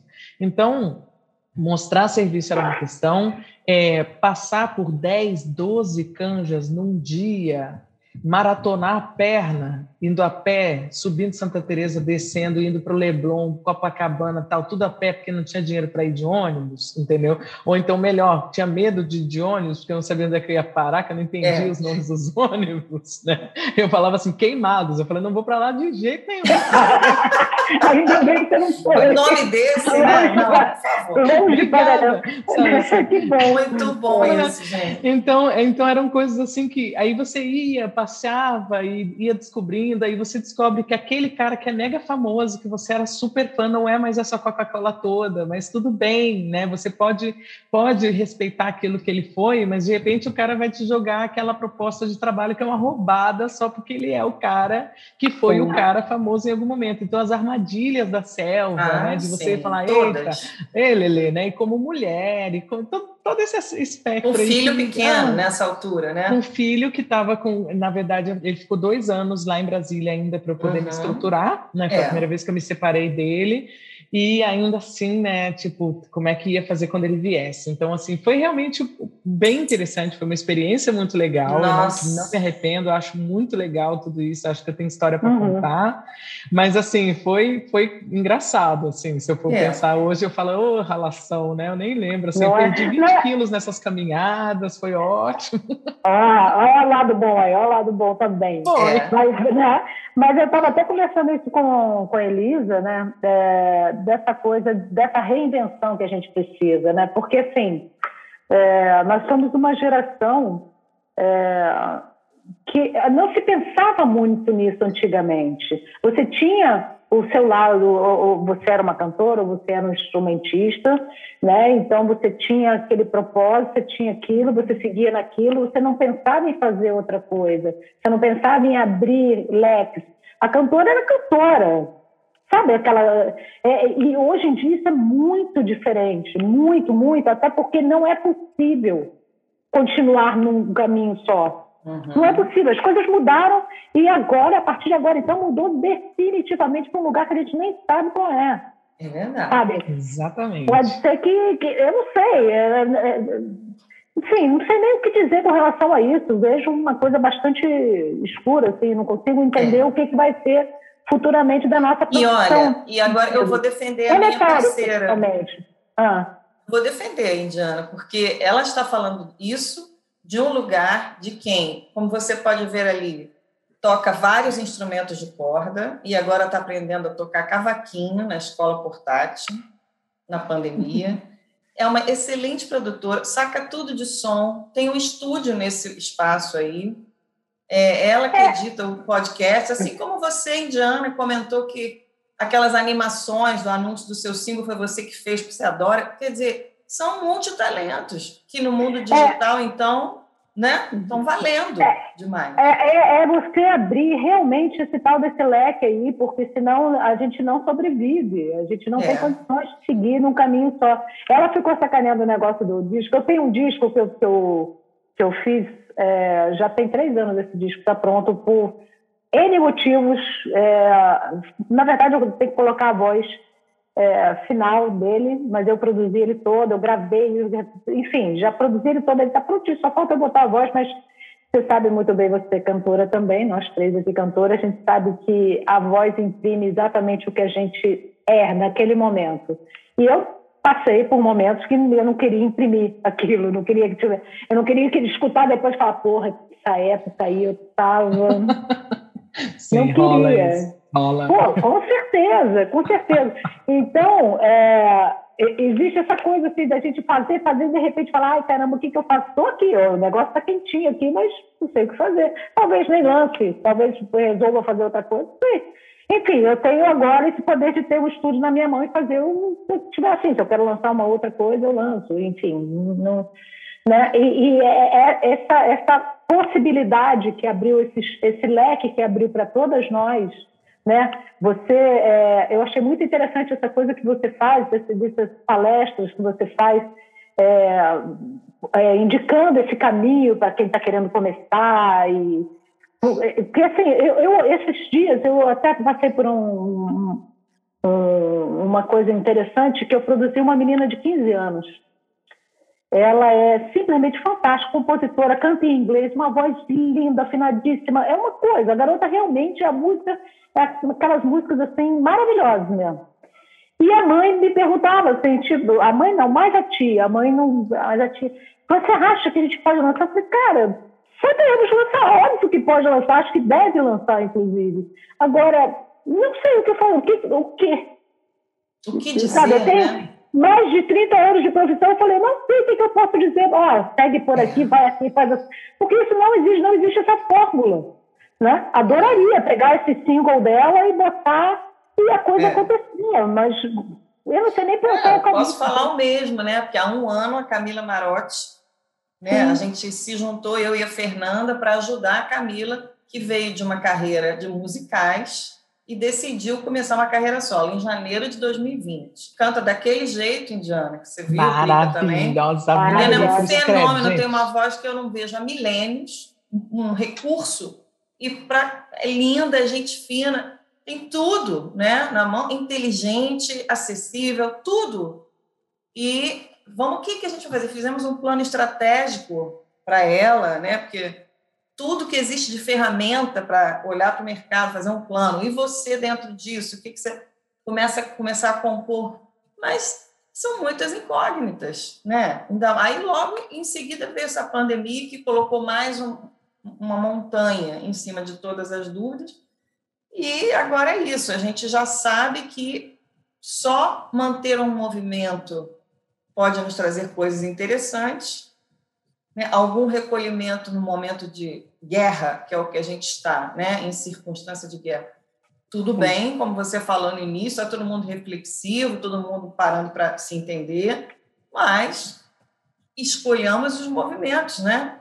Por onde a gente vai fazer as experiências. Eu acho que é, o que temos. E ouvir uma... quem tem experiência é uma boa. Sempre é, é uma boa. Não, com certeza, isso é? com certeza. Não, e tem aquela coisa, né, que a gente até conversou, né, parceira? É, é a gente escolher nossas pequenas alegrias. Porque isso. senão a gente, ó. Ah, temos que escolher.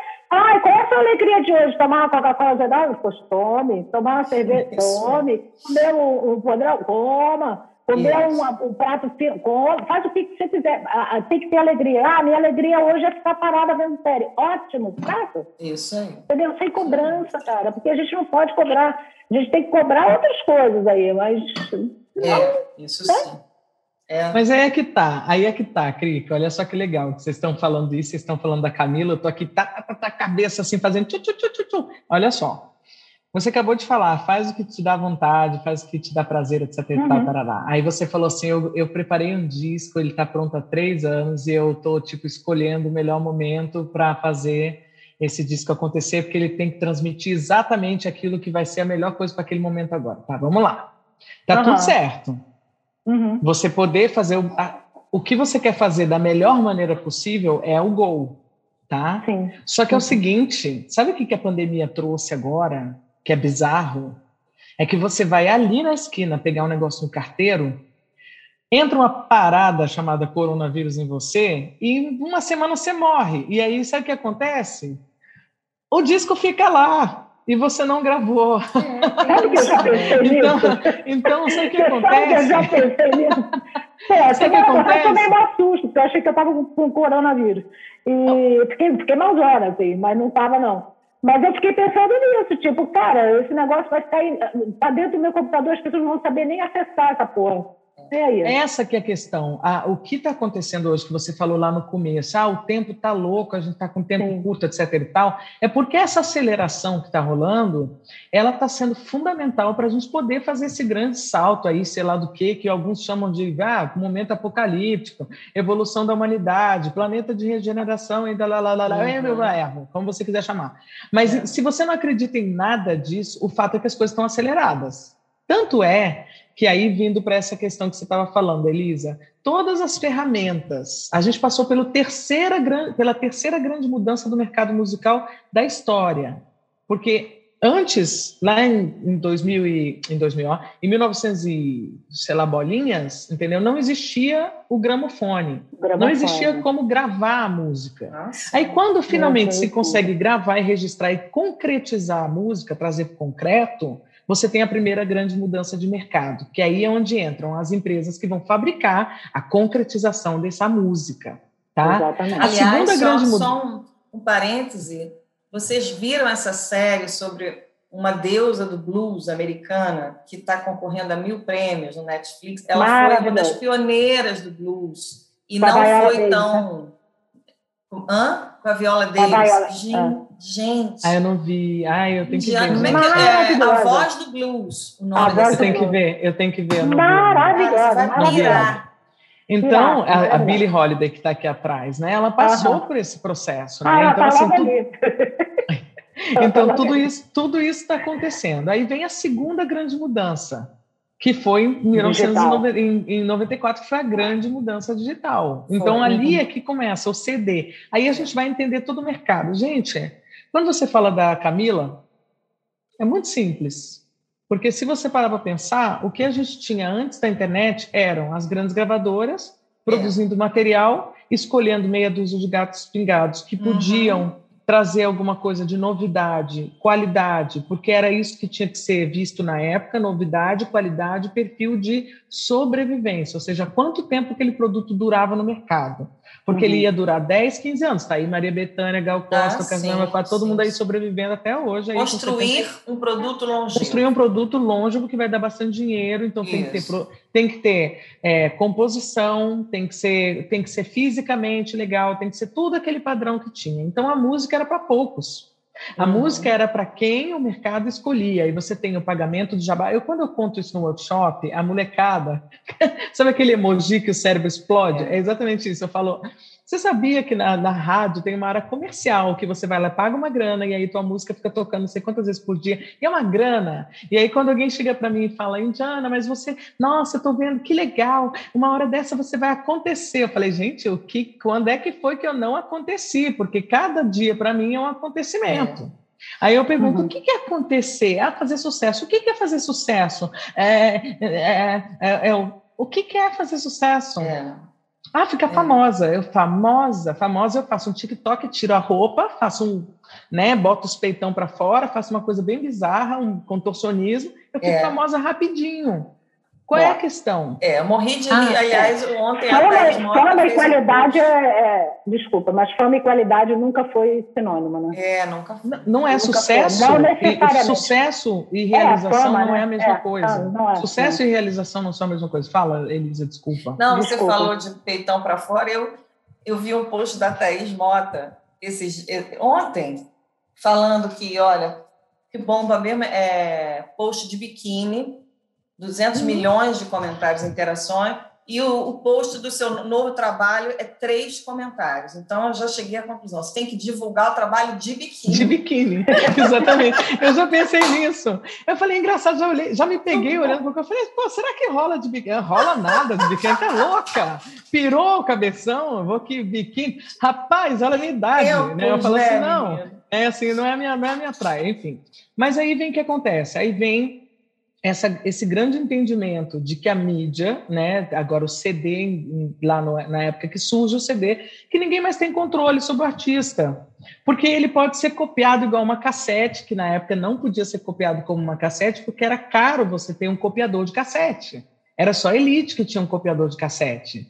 Mas o CD, você compra o CD pirata na, na feira, por cinco real entendeu? Então isso uhum. degringolou essa, essa indústria toda das gravadoras, aí começaram a querer criminalizar, blá, blá, mil coisas, blá, blá, enfim, todo mundo tem direitos aos seus direitos conexos e tudo, tá tudo certo, beleza, tal, mas a forma como a coisa ficou fora do controle para as gravadoras fez com que, para o artista, tudo se tornasse mais fértil, porque aí você começou a, de fato, ter um caminho onde não dependia mais daquela gravadora dizer se você é bom ou ruim.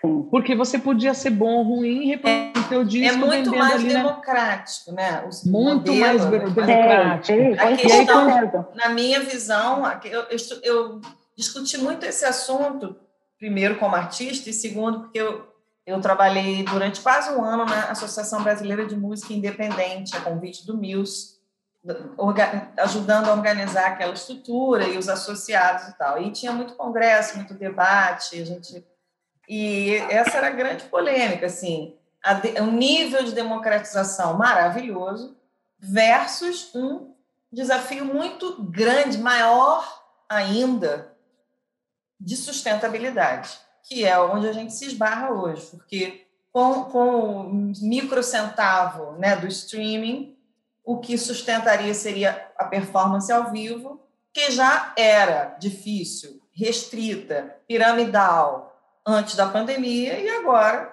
não vamos nem comentar. Então, né? Mas, é, mas olha... eu, eu, tenho uma coisa que, que eu acho. É, por isso que eu te digo, quando eu falei que eu não sei qual é o caminho mesmo, eu, eu realmente não sei.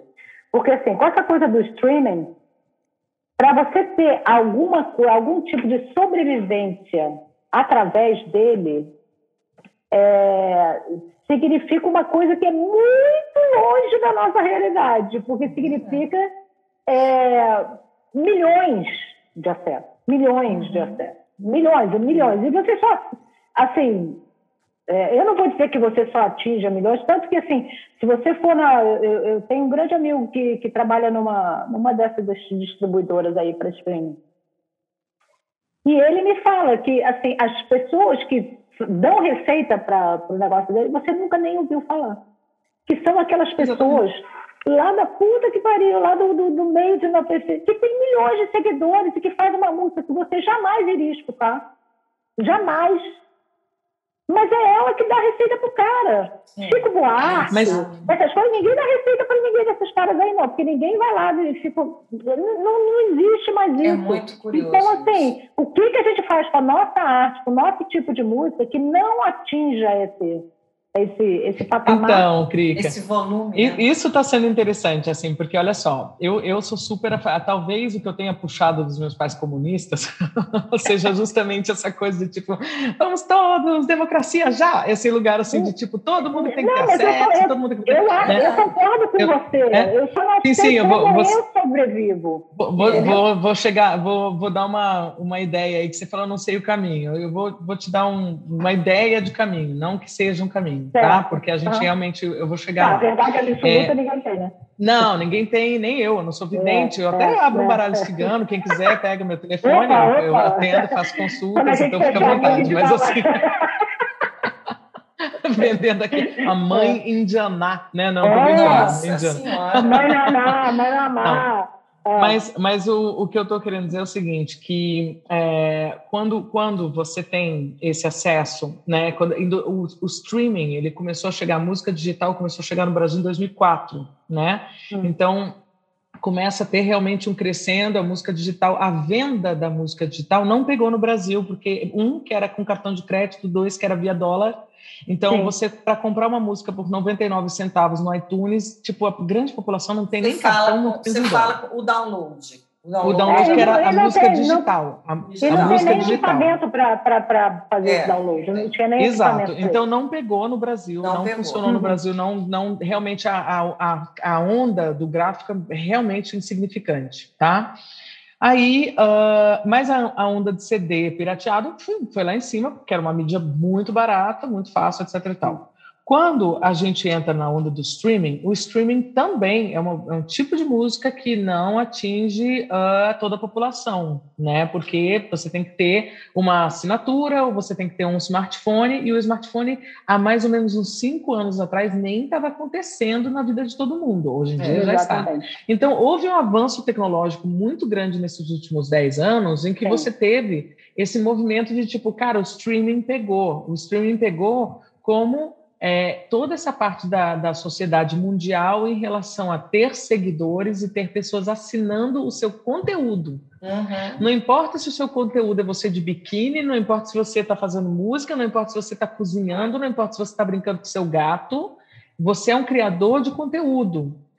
A arte, nesse lugar, ela se tornou mega democrática, porque o cara que você, e isso é uma questão que eu bato de frente, não adianta, vou arranjar briga a vida toda, que é assim, Sim. ah, mas a música é de qualidade. Qualidade para quem, o cara pálida? Porque a qualidade do cara que faz o funk lá na favela pode não ser do teu gosto, mas é a qualidade do cara de lá, entendeu? Uhum. E tem o funk ruim e tem o funk bom, e tem o rap bom Sim. e tem o rap ruim. Agora, você, no alto da sua é, visão bossa noviana e de música erudita que você teve acesso no seu colégio particular, que eu tive acesso, e aí eu falava, ah, você está falando disso. Não, eu tive acesso a isso, eu fui privilegiada nesse aspecto, eu posso querer dizer que aquela música não presta, mas ela não tem nada a ver.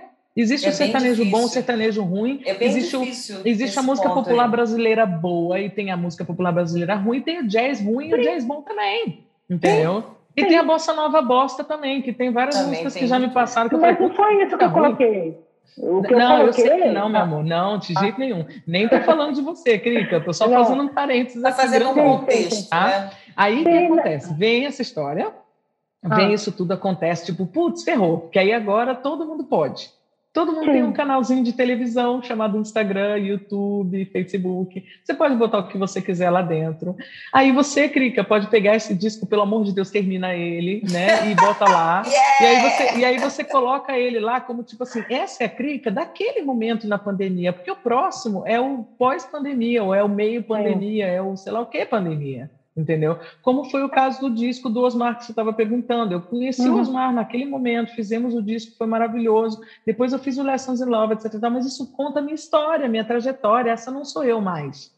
Eu uso mas, aquilo é. tudo. Eu acho tá que tudo certo. É. Eu acho que você. Não, claro que é. Não, eu não descartei, mas o que eu não descartei de jeito nenhum. Não, eu sou aquilo, não. faz parte claro. de mim. Sim. Mas o que eu estou dizendo, eu estou olhando para agora. Ah, o, o, lance é olhar para agora, porque se, como as pessoas ficam vivendo no passado, ah, porque naquela época, é, e não vão para é. frente. Não, ah, porque aí... eu toquei com fulano Beltrano, que legal que você tocou com fulano Beltrano, mas você está tocando agora? Não, uhum. não estou tocando. Aí, então vai tocar, entendeu? É. Porque do passado você não vai viver. Entendeu? É então, o que está acontecendo agora na pandemia? O que está me preocupando, Crica, é justamente essa mudança de mercado que aconteceu muito rápido agora, que ninguém estava esperando da noite para o dia, a gente aprendeu a lidar com Zoom, com computador, com celular, Sim. com caixa Bluetooth, com fone, com não sei o quê. A gente está é. aprendendo a gravar em casa, aí faz arte, aí faz não sei o quê. Está todo mundo em loop de aprendizado, loop de aprendizado. É. Né? É As tecnologias. Essa parte é a parte boa.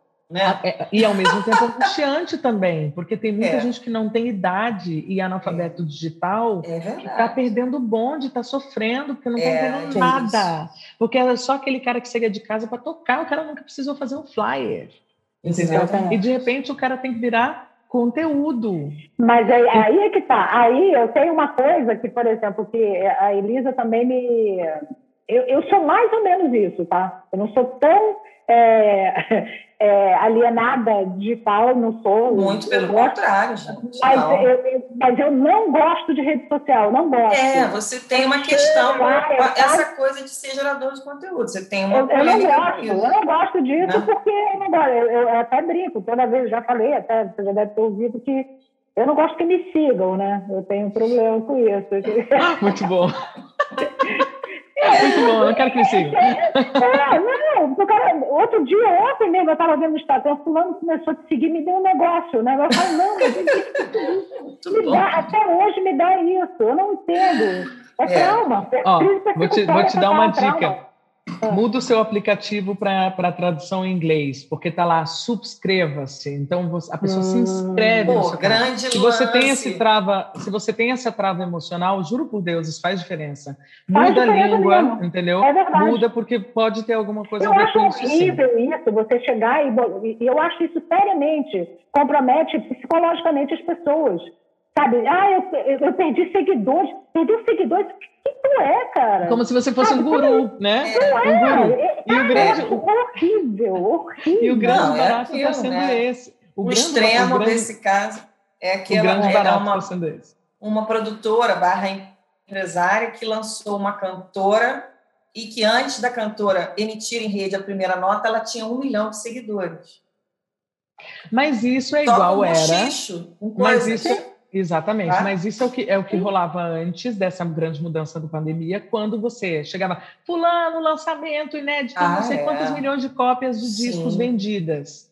Cara, eu trabalhei em gravadora, eu era a pessoa que vendia o raio dos não sei quantos milhões de discos para o Carrefour, para uhum. essas lojas grandes, e aí você vende consignado, que não quer dizer uhum. que a uhum. pessoa comprou, e você faz essa mídia.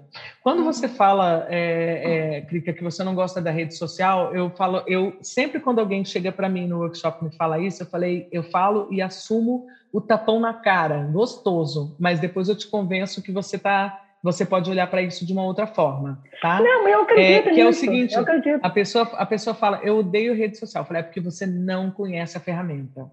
Porque você está vendo a ferramenta por um aspecto que está chegando até você. Mas se você conhecer a ferramenta, a, a, a, a ferramenta em si, Sim. a utilidade da ferramenta, você vai entender que você não tem que posar de biquíni, que você não tem que, que você não tem né? Que você não tem que fazer algumas coisas que estão sendo utilizadas. E quando você dá, quando você mostra o espectro dessas redes, do ponto de vista de publicidade, e aí eu te pergunto, Krika, alguma vez você já contratou um assessor de imprensa para fazer alguma coisa para você? Claro, já. Já. Você gostou da experiência? Sim. Sim, não. Você achou que era importante o seu né? trabalho? Mas não, você achou não, que era importante? Acho, achei, achei importante. Os que eu, as, as vezes que eu trabalhei com isso, foi muito bom, sim. Então, a, a rede social é a sua própria assessoria de imprensa. Sim, se você, se você vira esse chip e você uhum. começa a olhar para aquilo como seu canal de assessoria de imprensa pessoal, você vai, então, aí você vai entender o, o que a gente estava falando do streaming, que você fala, ah, mas tem que ter milhões para sobreviver. O streaming não é para você sobreviver, o streaming é para você gerar seguidores. É para você gerar pessoas que olham para o seu conteúdo. E o que, que é, vai ser o teu produto? O que, que vai ser o teu produto, tua moeda? O show. Porque é a partir da quantidade de pessoas que você segue dentro do seu nicho. Porque também tem isso. É. O nicho da Camila, o nicho da Camila, ela é linda, maravilhosa, tem menos de 30 anos, eu suponho, porque ela tem uma uhum. pele incrível, né? Uhum. Então, né? E ela é. canta música pop e todas as outras coisas. O nicho dela é esse. O ah, meu nicho uhum. é jazz. Eu tenho 6.500, não sei quantas pessoas no Instagram, 7.000, não sei quantos no jazz, lá, lá, lá, lá, lá. Mas isso me dá o dinheiro que eu preciso pagar, pagar as minhas contas e criar um filho que é médico. Parabéns. E tá tudo bem. Eu posso Parabéns. ganhar mais? Eu, não eu posso é ganhar mais? Eu posso ganhar não. mais. Não, mas veja só, eu posso ganhar mais? Posso. Eu gostaria de ter um perfil com 10 mil? Gostaria, porque os recursos que você ganha da ferramenta, Sim. quando você atinge 10 mil, são muito mais divertidos. Claro, claro. Facilitam Entendi. sua vida. Mas é um grande mercado de ferramentas. A questão é, é você entender as ferramentas. É. Entendeu? Não, eu, concordo vou... completamente. Concordo eu vou, totalmente eu vou, com o que você está falando. Mais uma coisinha, sem querer ser pentelha aí falando pra caramba, mas assim, é. só para você ter uma ideia, tem uma, tem uma ferramentazinha que eu adoro falar dela, que ela se chama AirGigs, Air Gigs, G-I-G-S, Air Gigs. Tá? Air Gigs. Air Gigs. Gig, né, trabalho no ar, Sim. essa é a tradução. E tem um outro que é primo, que é da Sound, Sound Better, que é concorrente da Spotify. É, é do Spotify uhum. é concorrente do AirGigs. Uhum. São redes sociais só para músicos, onde você é, e vende serviço de músico. Uhum. E aí você, ah, mas como é que eu vou ganhar? Você não precisa ter seguidor nenhum, você não precisa ter ninguém te seguindo. você só vai virar um banco de informação ali, criar teu perfil, dizer, olha, eu sou a Crica, eu faço música assim, assim, assado, feito cozido, eu gravo um violão, eu tenho estúdio, eu gravo guitarra, o cavaquinho que eu estou aprendendo, e eu ainda canto umas vozes se você quiser. E aí você recebe um dólar na tua conta. Obrigada, acabei de receber um, entendeu? É, é isso que acontece. É, Guinness. Então, a beleza. rede social ela é legal. Olha, a primeira, eu acabei, eu te, vou te que entrar, Olha, você, é, a, gente, a gente vai precisar eu recebi um dólar. Nós vamos ter que fazer um sorteio de ingresso para o seu próximo workshop no podcast Plugadas, tá? Exatamente. Faço questão. Eu dou workshop, eu tô louca para dar esse workshop, porque eu tô amando. Eu, tô, eu dei agora no FIMUCA no ano passado, agora no Civebra. Eu já sempre fiz ele particular em escolas pequenas de música. Eu adoro falar sobre isso, porque é tão é, gostoso. É, legal. Você vê é, a pessoa abrindo legal. o olhinho e fazendo é, assim. Oh, muito tem interesse. como, tem como! Você pode ganhar em dólar, uhum. dinheiro com rede social, olha que legal, tal, é. entendeu? É gostoso. É, entendeu? É, sim, eu acho que o desafio um pouco é, é da gente. É, cara, sair do lugar, do, de um lugar que era conhecido, né, mais confortável. É a zona de conforto. E nós somos 10 anos mais velhos que você, a Indiana está nos 40. É isso? Não, eu, tô, eu, vou fazer 45, gente, menos. Então, Ai, a gente lindo. já passou de 50, com todo respeito, né, Crico? Ah, você passou com 51, 57, né? a outra com 57. Ah, passou pra caramba. Eu, hein? Não, mas é diferente. Ali. Faz uma diferença. É, faz. Mas não vamos falar desse assunto, não, que aí já é, é. demais, né? Aí não, já abre muito aí... coração, também não precisa não, de tanto. Não, eu acho a idade ótima. Eu, sinceramente, é, eu acho que conta as nossas histórias, sabe? É, conta. Eu acho. É verdade. Eu amo. E aí eu, eu acho que assim isso tudo, quando você fala da ferramenta e existe uma um, um, um porque a, as ferramentas têm sido muito mal utilizadas mesmo, porque é, ah, é. você entra lá no Facebook, tá, cara, você pode bloquear tudo, você pode acessar só o que você quiser, você pode fazer só o que você quiser, você pode simplesmente só entrar, sair, postar, tem horário é, para mas isso. Mas é eu faço, eu faço, eu faço essas coisas, eu vou lá, posto uma coisa ou outra e tal, porque quando eu tenho coisa de trabalho, eu posto mais as coisas do plugadas, ela trabalha mais eu, eu replico, porque realmente é, é, é muita coisa. Eu, eu te, te, digo que é, é, é, um trabalho que eu tenho que fazer na minha cabeça, de, de ter toda essa coisa da produção, de fazer isso aqui, ainda cuidar do visual, cuidar daquilo, cuidar de fazer isso, cuidar de...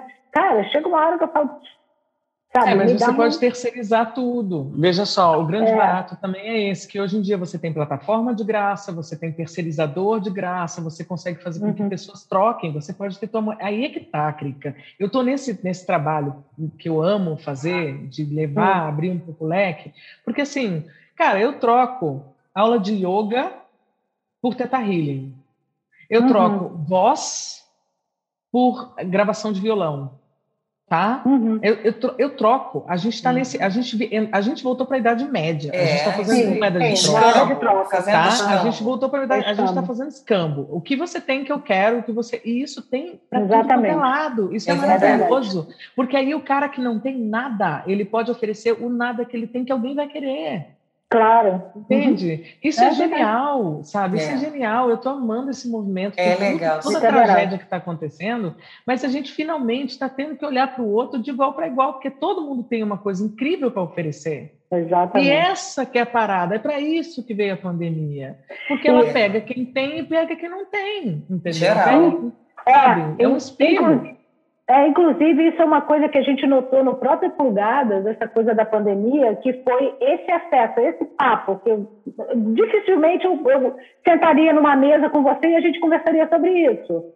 Dificilmente. Dificilmente a gente encontraria com o Zé Renato, bateríamos aquele papo com a Joyce. Dificilmente, porque um está trabalhando do lado, o outro está dando a vida da gente é louca. Em algum momento a gente ia se encontrar e ia falar alguma coisa, mas não Exatamente. Ia falar da roupa, do cabelo que está bonito, mas não tem, não tem esse tempo para afetar o cérebro. Mas é, mas a troca que a gente tem aqui, por exemplo, no Plugadas, a gente não tem, não tinha antes. E, e, e, e isso a gente conversou, né, parceira? Até com, com o Zé Renato mesmo. Tipo, quando que a gente ficaria uma hora conversando com o Zé Renato, sabe? Falando milhões de coisas com, é. com Moraes Moreira, com, com qualquer outra, sabe? Com, como eu falei contigo, como é que a gente ia estar e conversando e fazendo essa troca? E isso veio agora, nesse momento, e a gente sente muita necessidade dessa troca. porque é, é, é, é aquilo, né? Aquela pequena dose de alegria que a gente, que a gente tem Exatamente. que é, dar. E de entendimentos né? também, eu acho que isso que você está falando, de outros entendimentos, de muito mais horizontal nas perspectivas, né? nas, nas, ideias. Isso aí é interessante. E principalmente com esse link aí, Elisa, de que o que você falou, a Camila, tá? Ela pode ser mais uma garota linda, maravilhosa, que canta incrivelmente, porque isso existe agora aos montes, porque como democratizou é, é o que mais tem. Né? Nossa, né? demais. E aí, como é que vai, e, e, o que, que vai fazer esse artista, essa pessoa? Existem zilhões de mulheres incríveis, como a Krika, com esse cabelo cabelo, que tocam violão, existem milhões de morenas maravilhosas como você, Elisa, existem milhões de negona com a minha cara. Entendeu? E aí, como é que Maravilhosa gente, é que, também. Maravilhosa. É que a gente, obrigada. Né? Como, é que a gente, como é que a gente faz? O que, que qual é o gol disso? É. O gol é você estar tá fazendo o seu melhor uhum. para quem você quiser. É o seu melhor, porque é a partir do seu melhor que as pessoas vão chegar em você quem precisa é. do seu melhor. É só Nesse isso. Nesse ponto, porque... eu acho que não, não mudou muito, porque em si, tá, eu acho que está acelerando isso, mas eu, mudou, eu, digo, vou provocar assim, porque eu acho que não mudou no seguinte sentido. É, essa particularidade, essa pesquisa, essa tentativa de avançar na sua. Vou dar um exemplo do que eu estou falando, tá? O Lenine tinha 20 anos de carreira, e é, sempre foi maravilhoso, quando ele entrou naquela onda, nessa onda.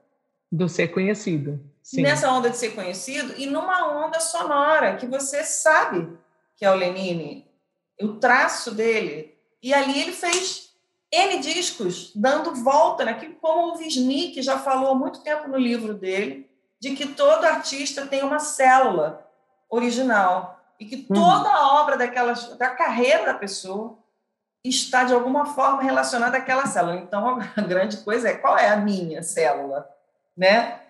Então é isso, é nosso nosso desafio artístico é esse. Você pega um traço de um artista plástico e ele faz 150 quadros a partir de um traço com cores, brincando com as variáveis, como nós, né? Exatamente. E nesse sentido que eu estou te falando, existencialmente, eu acho que se mantém.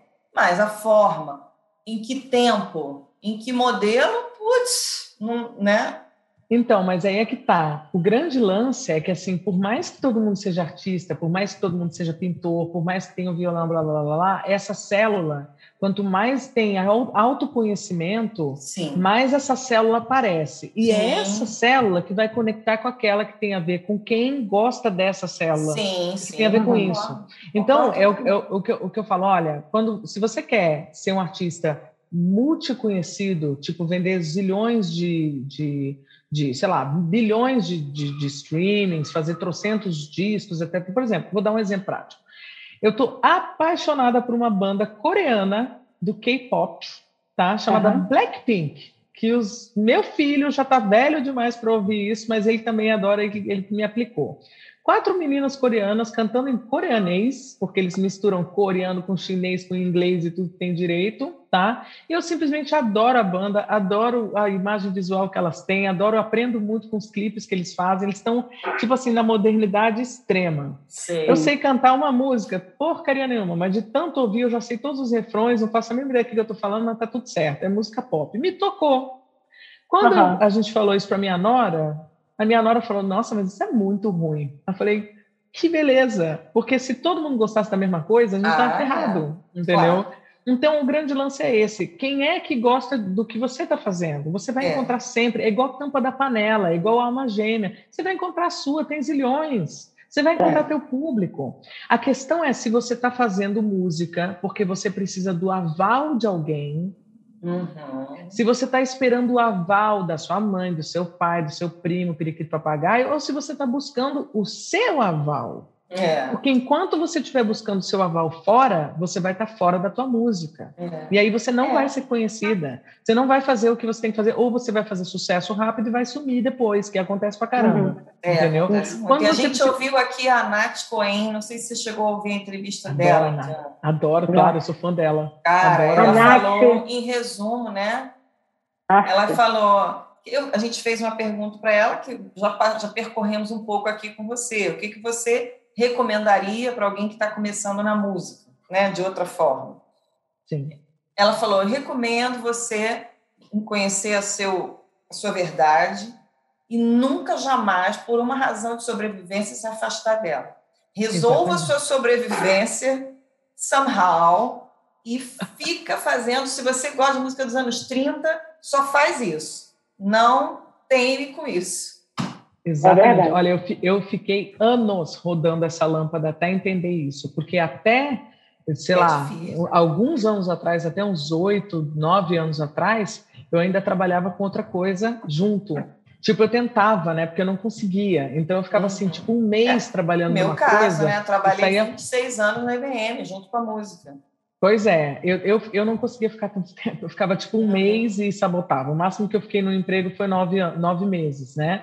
Assim, fixo mesmo, né? Eu não conseguia ficar. E fora isso, trabalhando esporadicamente no escritório de advocacia, que era meio que o, cara era mais meu pai do que propriamente. Ele era mais meu apoiador, digamos assim, porque ele me deixava Sim. trabalhar em troca de um, de um salário quando eu precisava disso, né? Que bom. E depois, né? é, eu tive essa ajuda aí, mas uhum. assim, muito esporadicamente ao longo desses tempos, eu tive esses empregos de pouco tempo, era demitida sempre, porque eu estava sempre envolvida com a música, não tinha jeito. É. Ou então eu mesma me candidatava só para freelancer, então eu fui camareira de hotel, é, faxineira, fiz de tudo para poder é, ganhar um dinheiro ganhar um ali dinheiro. quando faltava o dinheiro. É mas quando eu entendi isso, que eu falei, cara quando eu simplesmente confiar na música, as coisas acontecem.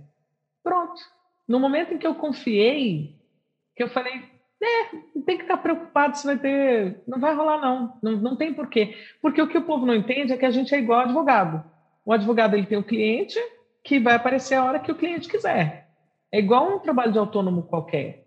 Mas uhum. a diferença do advogado é que ele tem que esperar as custas do processo acontecer. Com a gente, não. Da noite para o dia, aparece uma chamada para você fazer um trabalho, no dia seguinte você está com mil reais na conta.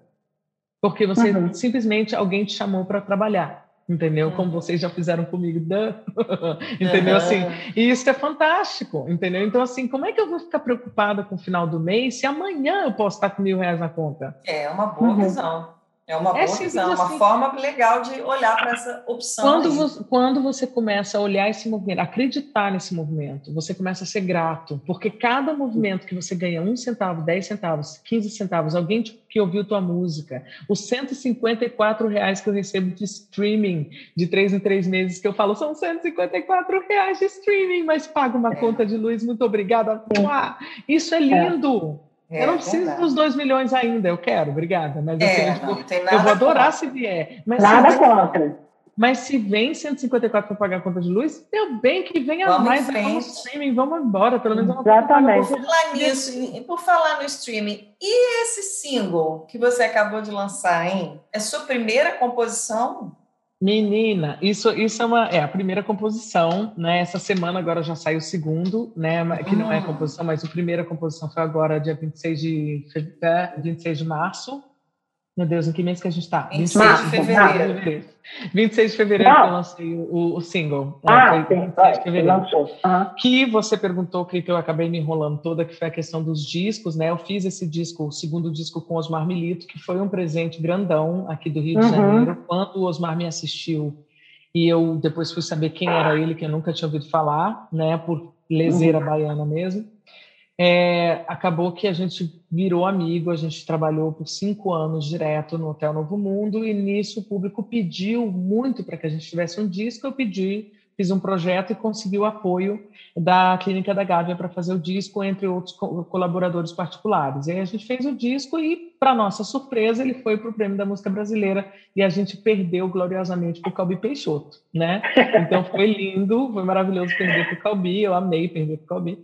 E aí, no ano seguinte, eu fiz a convite do Raimundo Bittencourt também, várias gravações de Bossa Lounge, e aí no final a gente tinha umas músicas legais, eu falei, vou fazer o disco, fiz o disco, E aí a Fina Flor mandou para o Prêmio da Música Brasileira e de novo fui finalista e perdi gloriosamente para Fabiana Cosa. Então, assim, eu adorei esse negócio para São derrotas honrosas, né? Vamos falar assim. Né? Eu falei, a perder para Fabiana, eu ninguém, ninguém me conhece, gente. O povo ali, né? Eu falei, tá lindo. Então, ok. Aí quando chegou agora na pandemia, é, gravando um monte de coisa o tempo todo nessas plataformas e aprendendo a gravar vídeo e live, caramba, quatro. E o Tico de Moraes, que é um grande amigo de Brasília, a gente uh, foi chamado pela Áurea Martins para gravar uma música na live dela, que é o tema do Fantasma da Ópera, hum. que era uma homenagem a...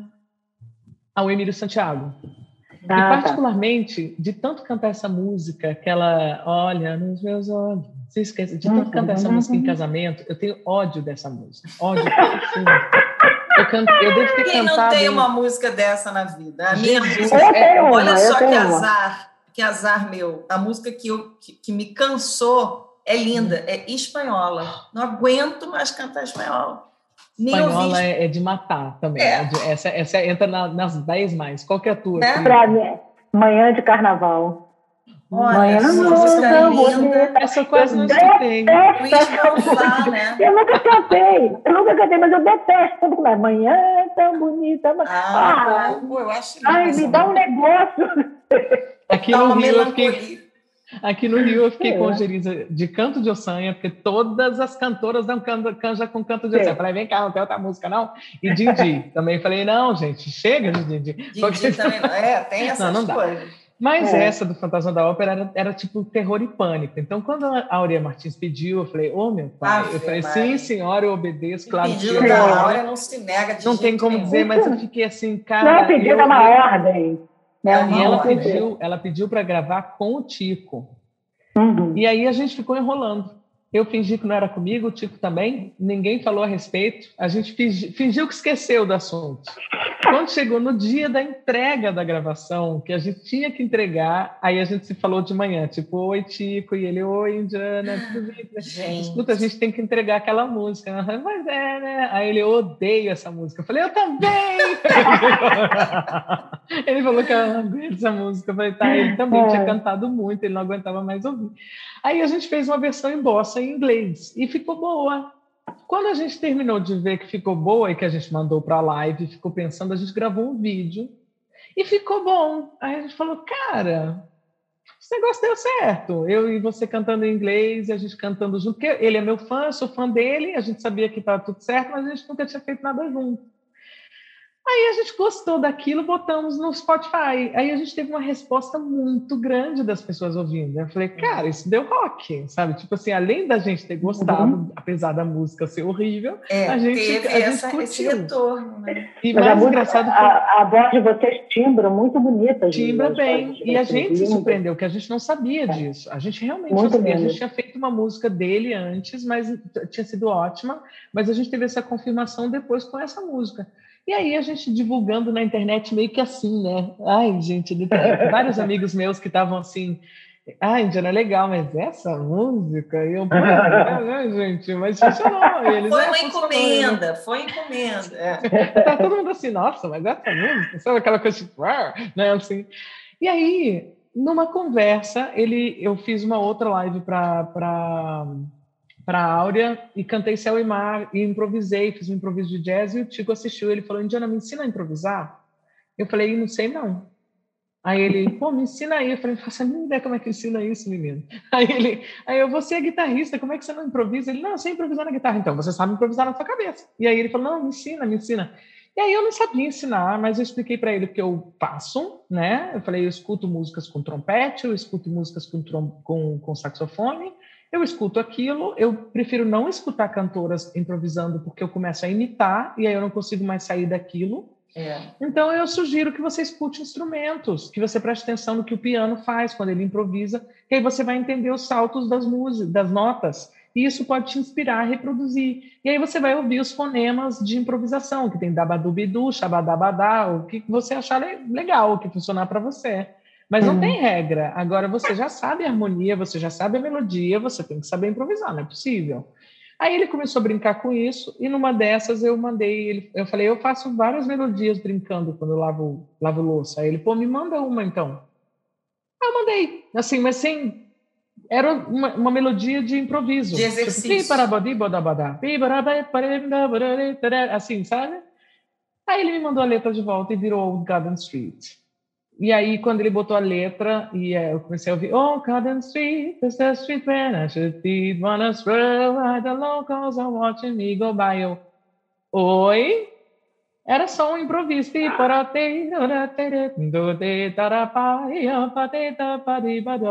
Esse era um improviso lavando louça. Olha que barato. Aí eu fiquei de cara. Eu falei, cara, isso virou. Aí ele falou, Indiana, isso é uma música. Vamos gravar? Eu, vamos. Aí eu, tá bom. Aí eu fiquei assim, gente, né? Acabei aí ele falou, aí ele falou, bora fazer mais? Aí eu bora. Aí eu mandei mais quatro para ele, mais quatro para ele, três a gente botou no disco, mais três, né? A gente botou no disco que vai sair agora em maio. Ele vai botar cinco dele e a gente está brincando. Agora saiu outro live, outro live, outro single. E a gente está super feliz. E eu falei, caraca, eu sei compor, eu não sabia. Né? Ah, assim, eu, não, eu não sabia. Olha só, isso é uma novidade pandêmica muito especial. Foi genial, foi bem legal. Genial, né? Eu adorei. Na pandemia apareceu a compositora, né? Para qualquer um, né? É Na verdade, Elisa, a, a, compositora existia, mas era uma compositora brega. Eu sou boa de brega. Mas por eu não ter coragem de mostrar, eu não falei, falo para ninguém Entendi. que eu faço música brega. Mas se alguém quiser uma contratação de música Pô, brega, eu sou boa nesse trem. Então você pode conhecer músicas bregas aí, galera. Atenção, ouvintes. É só botar outro nominho ali. Eu tenho, né? eu tenho uma dupla com um amigo meu que é Tininha Ventura e Jojota, Jojota Paraíba. É uma dupla. Menina, Tininha Ventura, vou anotar Tininha Ventura. não, não tem. Gente, ainda não mandou, mas é Tininha Ventura e Jojota Paraíba. Nossa, mas você pensa é, que né, não? Você pensa Hã? que não? Eu assinei várias músicas como Ana Paula Souza.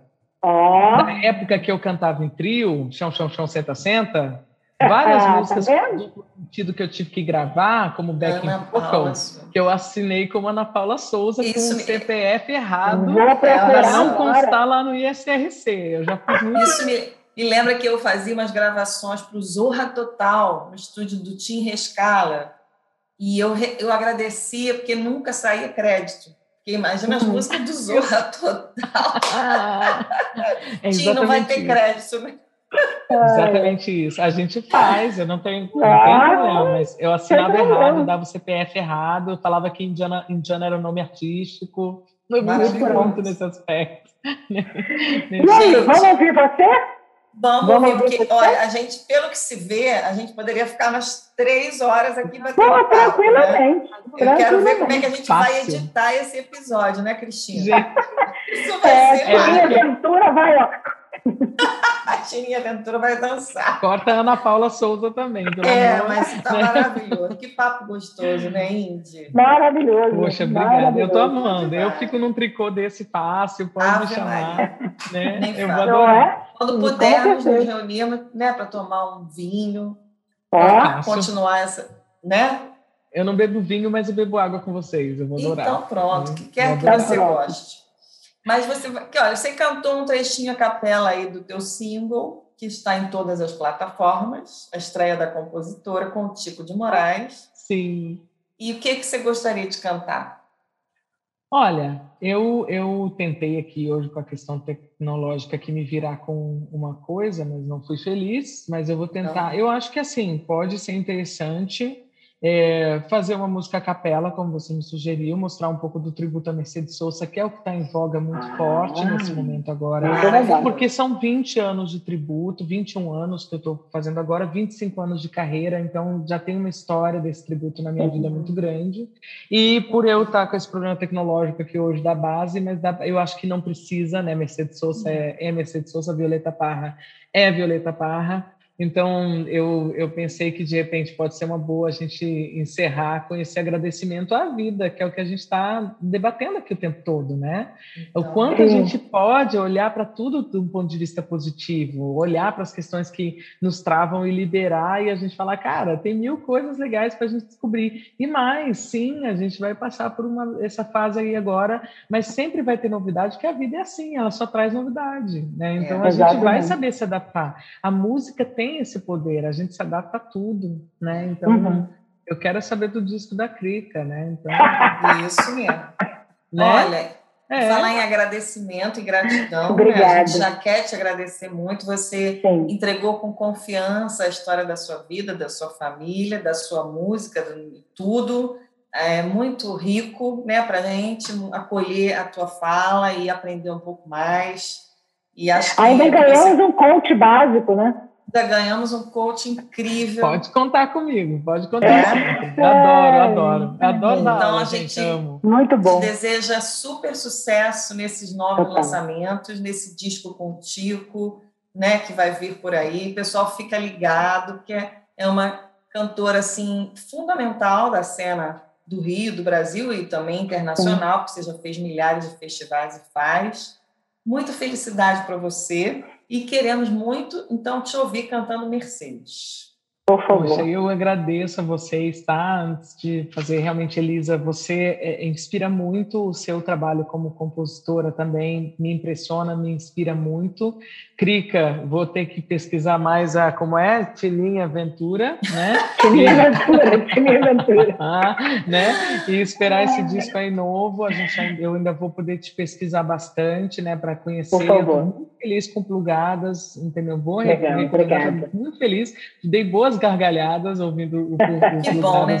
Gargalhada é uma coisa boa nesse muito, momento muito bom, também. Isso é muito, muito, bom. muito bom. E eu só agradeço. Eu acho que o recado é bem esse, que a gente possa sempre olhar o lado positivo. Sempre tem. Por mais esquisito que estejam as é, coisas, é. É sempre tem uma coisa divertida no fundo que a gente pode olhar e agradecer.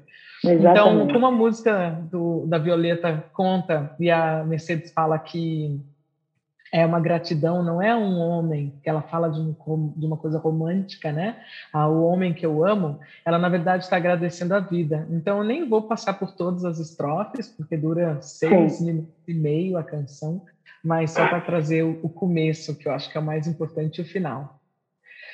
Gracias a la vida que me ha dado tanto, me dio dos luceros que cuando los abro perfecto distingo lo negro del blanco y en el alto cielo su fondo estrellado y en las multitudes el hombre que yo amo.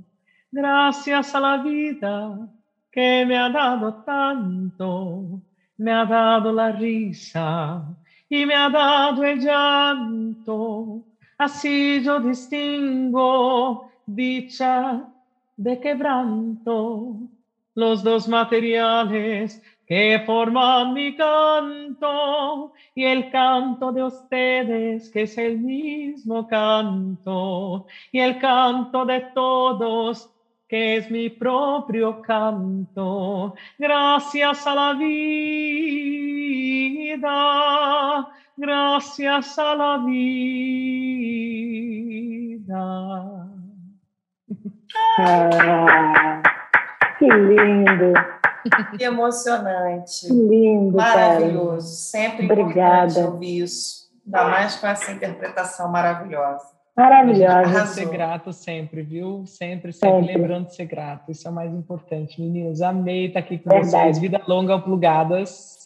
Obrigada. Mesmo pós-pandemia, que venham mais plugadas e vai ser sempre maravilhoso ouvir vocês. Agora com já certeza. descobri a ocupação do domingo. Pô, vai lavar louça, já play, já sabe como é que é.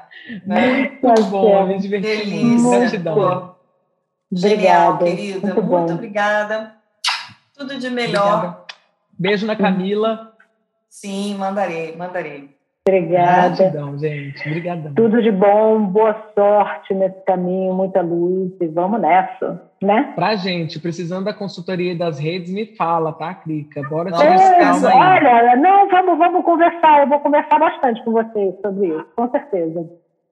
Tá, eu, eu adoro contato. fazer isso. A hora que você quiser, agora já acabou, né, o, o lugares, mas assim, só para te falar, assim, é, o Zoom uhum. é massa porque eu, eu recebi isso, tipo o Spotify. O Tico me uhum. explicou o que, que é o Spotify, porque eu tinha cagava para o Spotify. Tinha ah, grilo, né? mais, um, mais um negócio para aprender, quer não, é. sabe assim? Ela vai, ah, não tô afim não, muita coisa. Aí ele foi me explicando, Indiana, é assim, assim, assado, feito cozido, eu, ah, só isso, beleza. Agora eu tô amando o Spotify, hum, porque eu fico é acompanhando e tal. Para vocês que são compositoras, gente, isso aí é, é uma estratégia desse tamanhozinho que você aprende faz, quando você fizer esse disco, a melhor Sim. forma que você pode fazer é lançar três a quatro singles. Depois uhum. você lança o disco todo. Aí você vai ver a resposta. Aí você vai ver os seguidores. Aí como você vai ter ninguém te seguindo porque vai estar em inglês, você vai ver os subscribers, né? Ah, e aí você vai ver que as pessoas se subscrevem na sua vida, né? E isso, isso é divertido. Então, Não, assim, e esse negócio da, da, do Spotify, até para plugados é interessante, porque a nossa, nossa plataforma do plugadas, que é o Anchor, agora é o Spotify. É do Spotify. Então é interessante a gente estar tá ligada nisso aí também. Tá. O Spotify é a maior plataforma digital do mundo. É, você pode é. divulgar todas as outras que você quiser perder de tempo. Você, você Menos você, o YouTube, o, né? Eu acho que tirando o YouTube. É, né? não, estou falando de streaming. Só de né? música. De, de streaming, é. é. De Eu não sei, aqui, no Brasil, no Brasil, o Deezer é bem forte também, né? Mas é, é muito menor. Mas o Spotify, em nível mundo, Mundial, é, é o Spotify. Certeza, o mundo é, é nível ah. Spotify. Então você pode trabalhar com Deezer se você só quer o mercado brasileiro, ok, entendeu? Mas se você coloca hashtag Spotify, ou então se você põe Spotify e todas as demais plataformas digitais, você está fazendo o mesmo, o mesmo serviço entendeu? É. Você pode fazer, mas o, em questão de mundo, realmente o, Deezer, o, Spotify, o Spotify, é a grande ferramenta. Tanto Sim. que eles estão comprando tudo. Eles compraram é. o Sound Better, eles compraram a Anchor, eles estão compraram a Anchor, é, exatamente. eles estão aumentando, eles estão aumentando muito. E assim, é muito divertido quando você, quando você, cara, é um passo a passo tão simples, Krika. Sabe assim, você tem o horário da postagem ideal, você tem o um modelo, o programa que você faz brincando no celular ali, o teu material de divulgação, sem dor de cabeça, uhum. no teu gosto, usando as coisas Sim. que você quer, tudo de graça. Aí você uhum. faz isso, eu faço isso assistindo TV, naquela parte do, daquela parte do filme que eu, eu odeio, que é aquela parte que dá medo. Aí eu vou lá ah. e. Uhum. Aí, aí eu fico só escutando, ah, todo mundo gritando, sangue. E eu, Perfeito. Aí passou aquilo ali, acabou a trilha. Eu, ei, legal, voltei a assistir, entendeu? Então, isso assim, pode ser muito leve, é, pode ser muito leve, só não para a tua arte, cara, porque Sim. a arte, ela hoje está sendo mais fundamental do que nunca, sabe? E, é e eu, cara, é bizarro, eu não quis falar isso, que parece papo de pode crer, mas tem um milhão de, um milhão não, mas tem inúmeros shows inúmeras testemunhas que falavam comigo é, nos shows que eu fazia, que eu brincava, oh, obrigada por vocês estarem saindo de casa para assistir música ao vivo. É. Daqui a um tempo a gente vai estar assistindo música pelo celular. Cara, eu falei isso um zilhão de vezes. E aí veio Olha a pandemia.